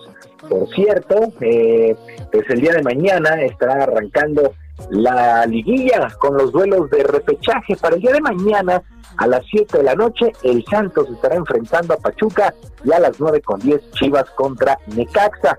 Para el domingo, Tigres se estará enfrentando a Toluca a las 7 y Monterrey contra el Puebla a las 9 con 10. Eh, hay que recordar que eh, están esperando ya León, Pumas, América y Cruz Azul, ellos para los cuartos de final, pues así las cosas. Bueno, el Tribunal de Arbitraje Deportivo, el TAS, confirmó la suspensión temporal del ascenso y el descenso en el fútbol mexicano por lo que los tres equipos que interpusieron la queja, Leones Negros de la UDG, Correcaminos y Venados de Mérida, no prosperaron en sus quejas, además de que también estarán perdiendo en lo económico. ¿Por qué? Porque en el comunicado que emitió el TAS se apuntó que estos tres equipos deberán cubrir los gastos en el proceso y tendrán que pagar también un monto invertido por la Federación Mexicana de Fútbol en la defensa de su decisión. El TAS reconoció que no encontraron irregularidades ni alevosía por parte de la Asamblea y el Comité Ejecutivo. Así es que en lo deportivo, honestamente, es un retroceso. No hay ascenso ni descenso, pero el SAS avaló esta decisión. El Manchester City anunció la extensión de contrato de su actual entrenador Joseph Guardiola por dos años más hasta el 2023, por lo que se puso fin a las especulaciones de un posible regreso al Barcelona en España. Guardiola, de 49 años, ha ganado dos títulos allá en la Premier de Inglaterra y tiene un poquito arriba del 73% de efectividad. Pues así es que eh, no, no regresa Joseph Guardiola al Barcelona ante algunos rumores que se dieron justamente allá en España en días anteriores. Y arrancó la semana 11 en el fútbol americano de la NFL y en un juego que sí estuvo emocionante, los halcones marinos de Seattle vencieron 28 a 21 a los Cardenales de Arizona con este resultado. El equipo de Seattle pone sus números en 7 ganados y 3 perdidos. Arizona 6 triunfos y 4 descalabros. Apenas en la semana 7 el equipo de Arizona había ganado este, este compromiso, así es que 1-1 terminaron, insisto, los jueves por la noche. Algo tienen que son muy, muy espectaculares y el de ayer no fue la excepción. Se definió con una captura en los últimos segundos y la boxeadora mexicana Mariana Lavarri Juárez aprovechó sus redes sociales para terminar de una vez por todas por aceptar la derrota que sufrió ante Juliana La Cobrita Luna, donde también perdió el cetro gallo del Consejo Mundial de Boxeo. Ya pidió revancha, ya aceptó que los guantes de su rival estuvieron en tiempo y forma, estuvieron en regla. Bueno, pues escuchamos a Mariana Lavarri Juárez.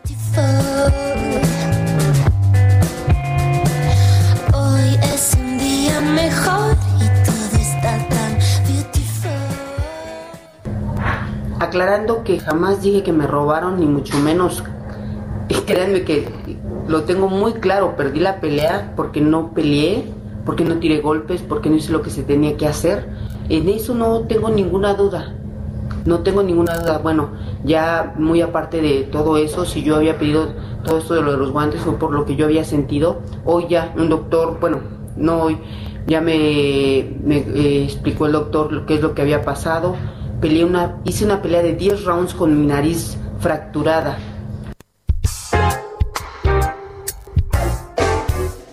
Bueno, pues así las cosas con la Barbie Juárez, que ha hecho todo mal después de esa derrota. Hay que recordar que se metió a media entrevista que le hacían a Juliana la cobrita Luna. Se metió en los martes de café, ahí esta reunión que se hace vía, vía Zoom para eh, pues pedir esta explicación de los guantes. En fin, ya pidió la revancha. Bueno, pues ya, terminó por aceptar que fue, fue superada arriba del ring. Vamos a ver si la revancha será bueno, el equipo de Fuerza Regia venció 91 a 78 a los aguacateros de Michoacán y lograron el título en la Liga Nacional del Básquetbol Profesional. Un 2020, por supuesto, muy, muy atípico, pero el equipo de Fuerza Regia es bicampeón. Además, logra el tercer título en su historia en esta liga de baloncesto. Había sido campeón en 2017, en 2019 y en 2020. Pues es que felicidades a Fuerza Regia, una final que tuvo que ser express, en serie a ganar 3 de 5, Aguacateros ganó el primero en Morelia, pero de ahí vinieron tres victorias consecutivas, eh, victorias consecutivas del equipo de Fuerza Regia, que repito, logra el bicampeonato. El austriaco Dominic Thiem perdió 6-2 y 7-5 ante el ruso Andrei Rublev. A pesar de esta derrota, Thiem está en las semifinales del torneo de maestros de tenis que se desarrolla en la O2 Arena allá en Londres. Rublev, pues de paso ganó su primer duelo como maestro, se puede decir. El español Rafael Nadal venció 6-4, 4-6 y 6-2 al griego Stefano Tsitsipas en un resultado y en un juego que en el primer set fue muy atractivo. Dio mucha pelea Stefano Tsitsipas, pero se fue desinflando conforme avanzaron los puntos. En esos momentos, eh, Novak Djokovic, el serbio, se mide a Alexander Zverev y para las 2 de la tarde, el ruso Daniel Medvedev están enfrentando a Diego Schwartzman, ya la recta final del 2020 en el mundo de la Asociación de Tenistas Profesionales. Y así las cosas con el mundo del deporte. Llegamos a la otra orilla, por fin es viernes, la micro deportiva lo sabe, y le recordamos nuestro canal de comunicación, ahí en Twitter, en arroba jromerohb, arroba jromerohb, ahí podemos platicar de todo lo que usted guste. Por lo pronto, yo les deseo un extraordinario viernes, un mejor fin de semana y que por supuesto sus equipos ganen. Gracias, Julio. Muchas gracias. Un excelente fin de semana para todos.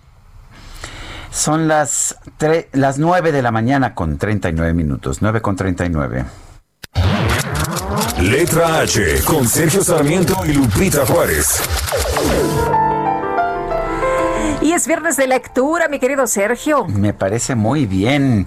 ¿Y qué estará leyendo? ¿Qué nos va a recomendar Mónica Soto y Casa? Mónica, ¿cómo estás? Buenos días. Hola Sergio, buenos días, buenos días Lupita. Hola, ¿qué tal? Pues fíjense que les voy a recomendar un libro que de una escritora mexicana que se llama Brenda Navarro. Es uno de estos libros de perspectivas distintas, de angustias con diferentes caras y de culpas provocadas por aprendizajes fallidos como el amor romántico y quedar bien y todo que nos, que nos han enseñado a las mujeres. Y entonces, el libro se llama Casas Vacías. Es una novela que está narrada a dos voces, la historia de una madre que va al parque y extravía a su hijo y pues la historia de la mujer que se lo lleva. Es un libro que es, es, es muy duro, está muy bien escrito. Es una obra con una alta dosis emocional que te aprieta los puños pero también te afloja las lágrimas. Vivimos en una sociedad en donde se cuida poco a los niños y entonces pues proliferan por todos lados estos carteles de niños desaparecidos. Y pues esta novela nos cuenta qué hay detrás, qué hay en esa cotidianidad de los rostros que vemos ahí, digo, niños sonrientes, en situaciones de mucha confianza que de repente pues son separados de, sus casas. Entonces, es uno de esos libros que lees con la esperanza de que fuera ficción, de que deje de suceder, pero bueno, hay que leerlo. Y también es de Brenda Navarro, que es una de estas escritoras dentro de la narrativa mexicana nueva, bueno, no es nueva porque tienes toda la vida escribiendo, pero que empiezan a darse a conocer como Cristina Lizaga, como Guadalupe Vera, como Fernanda Melchor, y pues también Brenda Navarro es una de ellas, escritoras mexicanas de una calidad increíble, haciendo obras que nos pegan muchísimo, pero que también nos hacen pues ser más empáticos con este tipo de problemáticas. Pues la novela se llama Casas Vacías, está muy bien escrita, como les digo, es Brenda es una narradora extraordinaria, entonces pues yo se los recomiendo muchísimo, lo encuentran en Kindle y también en otros lados. Y pues ahora sí que, perdón por no recomendarles algo muy amable, pero estoy segura que este libro les va a gustar muchísimo. Es muy breve, pero ha sido muy sonado y ha sido muy reconocido también en España, está traducido al inglés también, entonces se los recomiendo muchísimo, se llama Casas Vacías de Brenda Navarro y pues eso les recomiendo este viernes de lectura, ¿cómo ven? Casas vacías de Brenda Navarro. Lo, pues le, le echaremos un vistazo.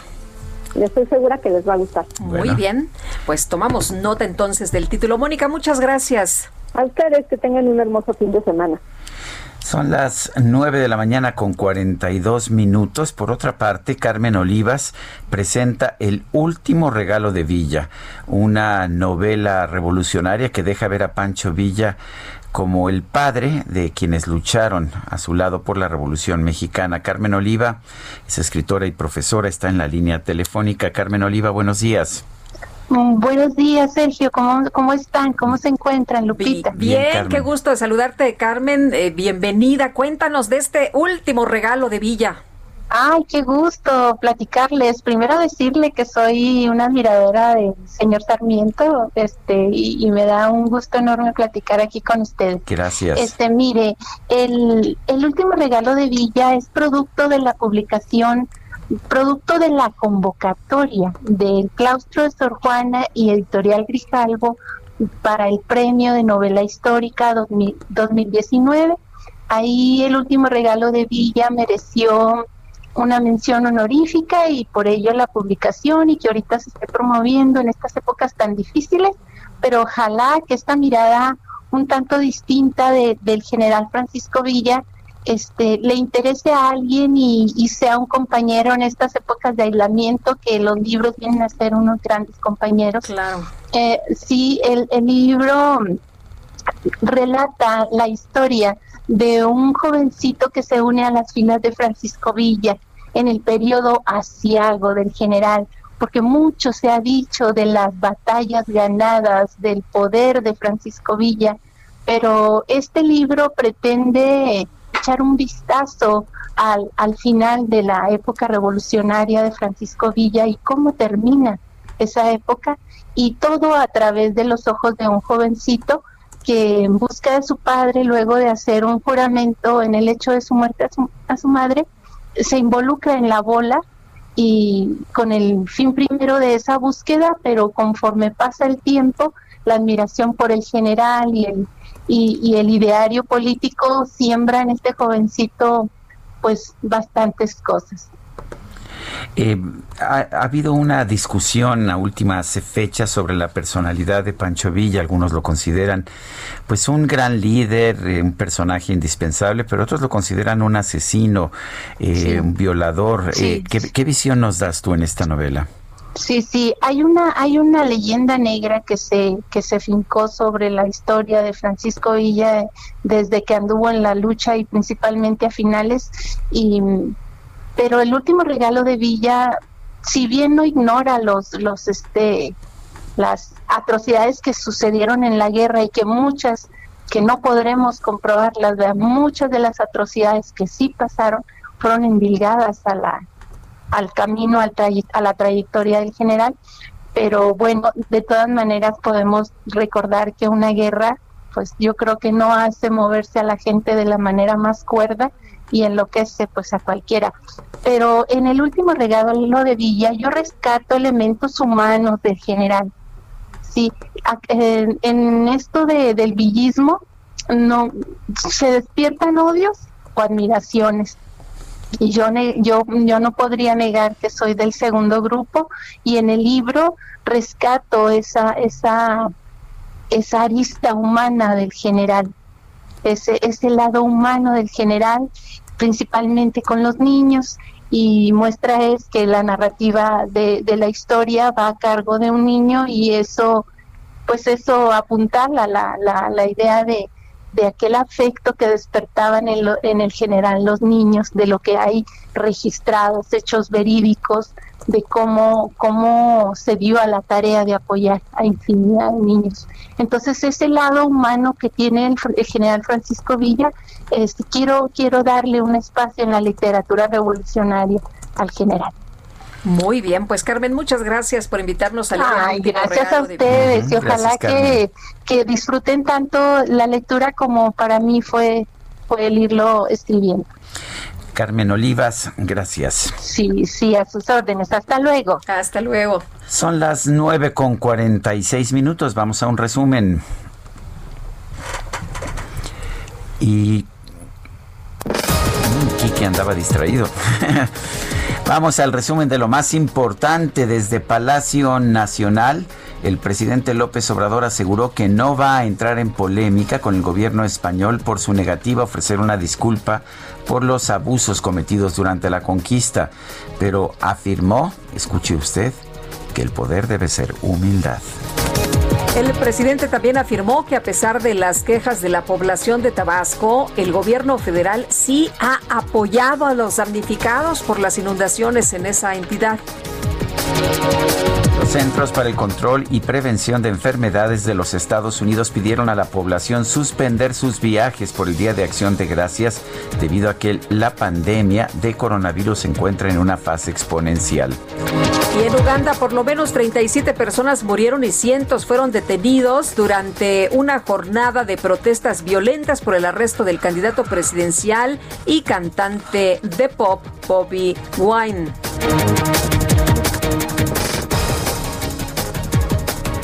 Aunque digan que no hay mal que duró más de 100 años, no quisiera ser ver, a ver, a ver, barajéenme la otra vez, no me digan que esto es Maluma. Cuando me dijeron que iba a haber un nuevo tema de Maluma, pues yo estaba ya muy puesto para escucharlo porque me gustan algunas de sus canciones mucho. Pero resulta que este, esta nueva canción es una ranchera y va acompañado de mariachi.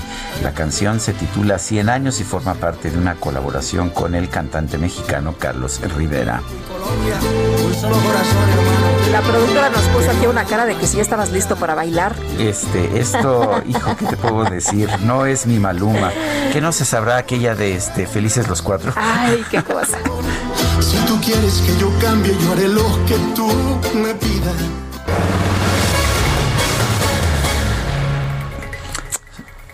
Seguimos con la información y este sábado 21 de noviembre se va a llevar a cabo un evento que se titula Ya me la sé, donde diversas instituciones de educación superior se reúnen y vamos a preguntarle a Mariana González Páez, alumna de la Universidad Panamericana, de qué se trata esto de Ya me la sé y quiénes participan y para qué, cuál es el objetivo. Mariana, ¿qué tal? Muy buenos días.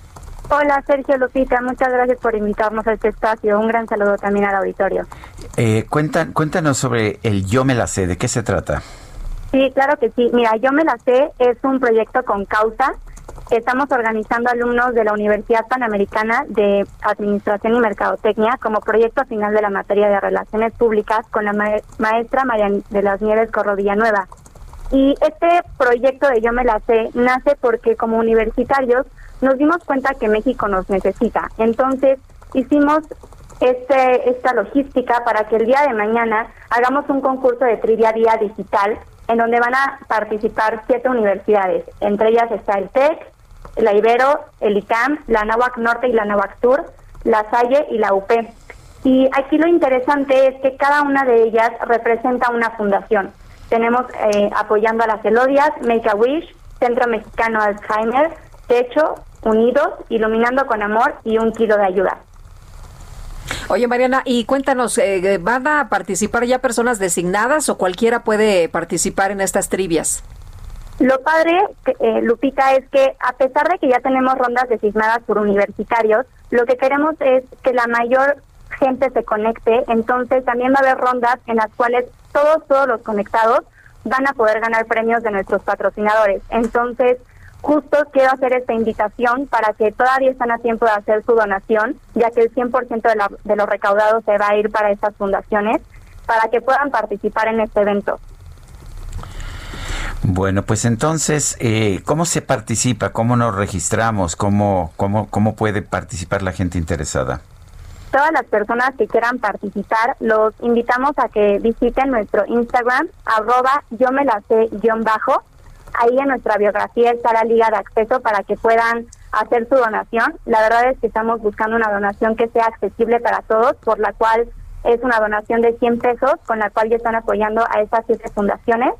Y haciendo esa donación automáticamente les va a llegar la liga de acceso. Entonces es por medio de nuestro Instagram, arroba yo me la sé, guion bajo. O sea que se va a poner bueno.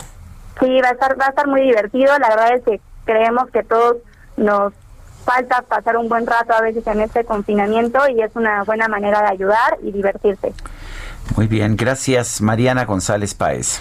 Gracias. Y son las 9.51. Vámonos con Israel Lorenzana a las calles de la Ciudad de México. Adelante, Israel.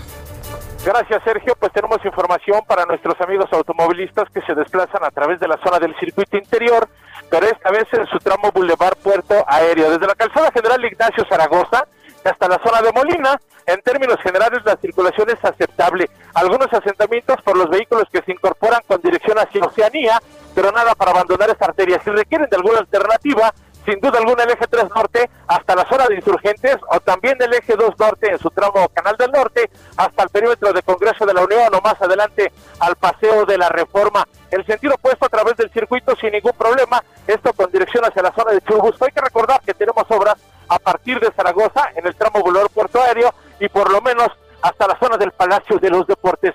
Sergio, la información que te tengo. Muy bien, gracias Israel. Hasta luego. Y también tengo información esta mañana con Javier Ruiz, que anda por allá en el centro. Javier, ¿qué tal? Cuéntanos, buenos días. Hola Lupita, Sergio, ¿qué tal? Excelente mañana. Y teníamos movilización de equipos de emergencia, Lupita, justamente a las afueras de la estación del Metro Hidalgo de la línea 2.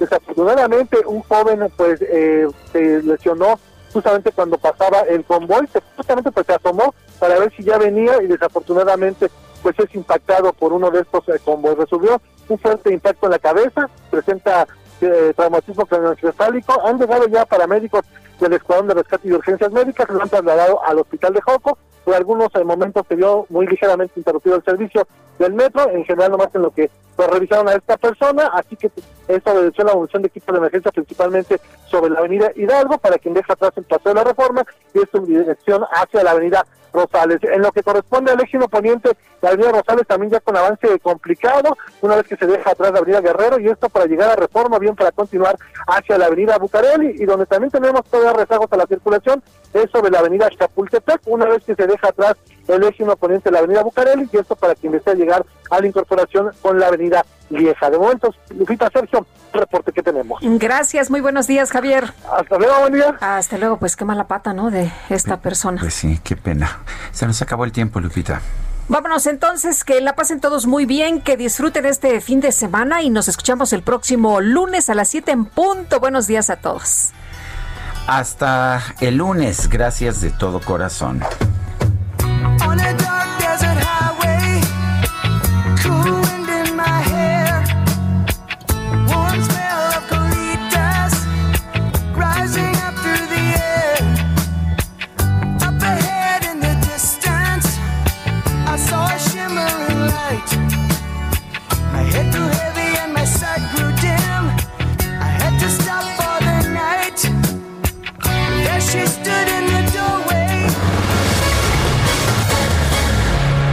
Heraldo Media Group presentó Sergio Sarmiento y Lupita Juárez por El Heraldo Radio.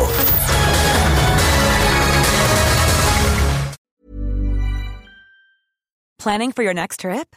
Elevate your travel style with Quince. Quince has all the jet setting essentials you'll want for your next getaway, like European linen, premium luggage options, buttery soft Italian leather bags, and so much more. And is all priced at 50 to 80% less than similar brands. Plus, Quince only works with factories that use safe and ethical manufacturing practices. Pack your bags with high-quality essentials you'll be wearing for vacations to come with Quince. Go to quince.com/pack for free shipping and 365-day returns.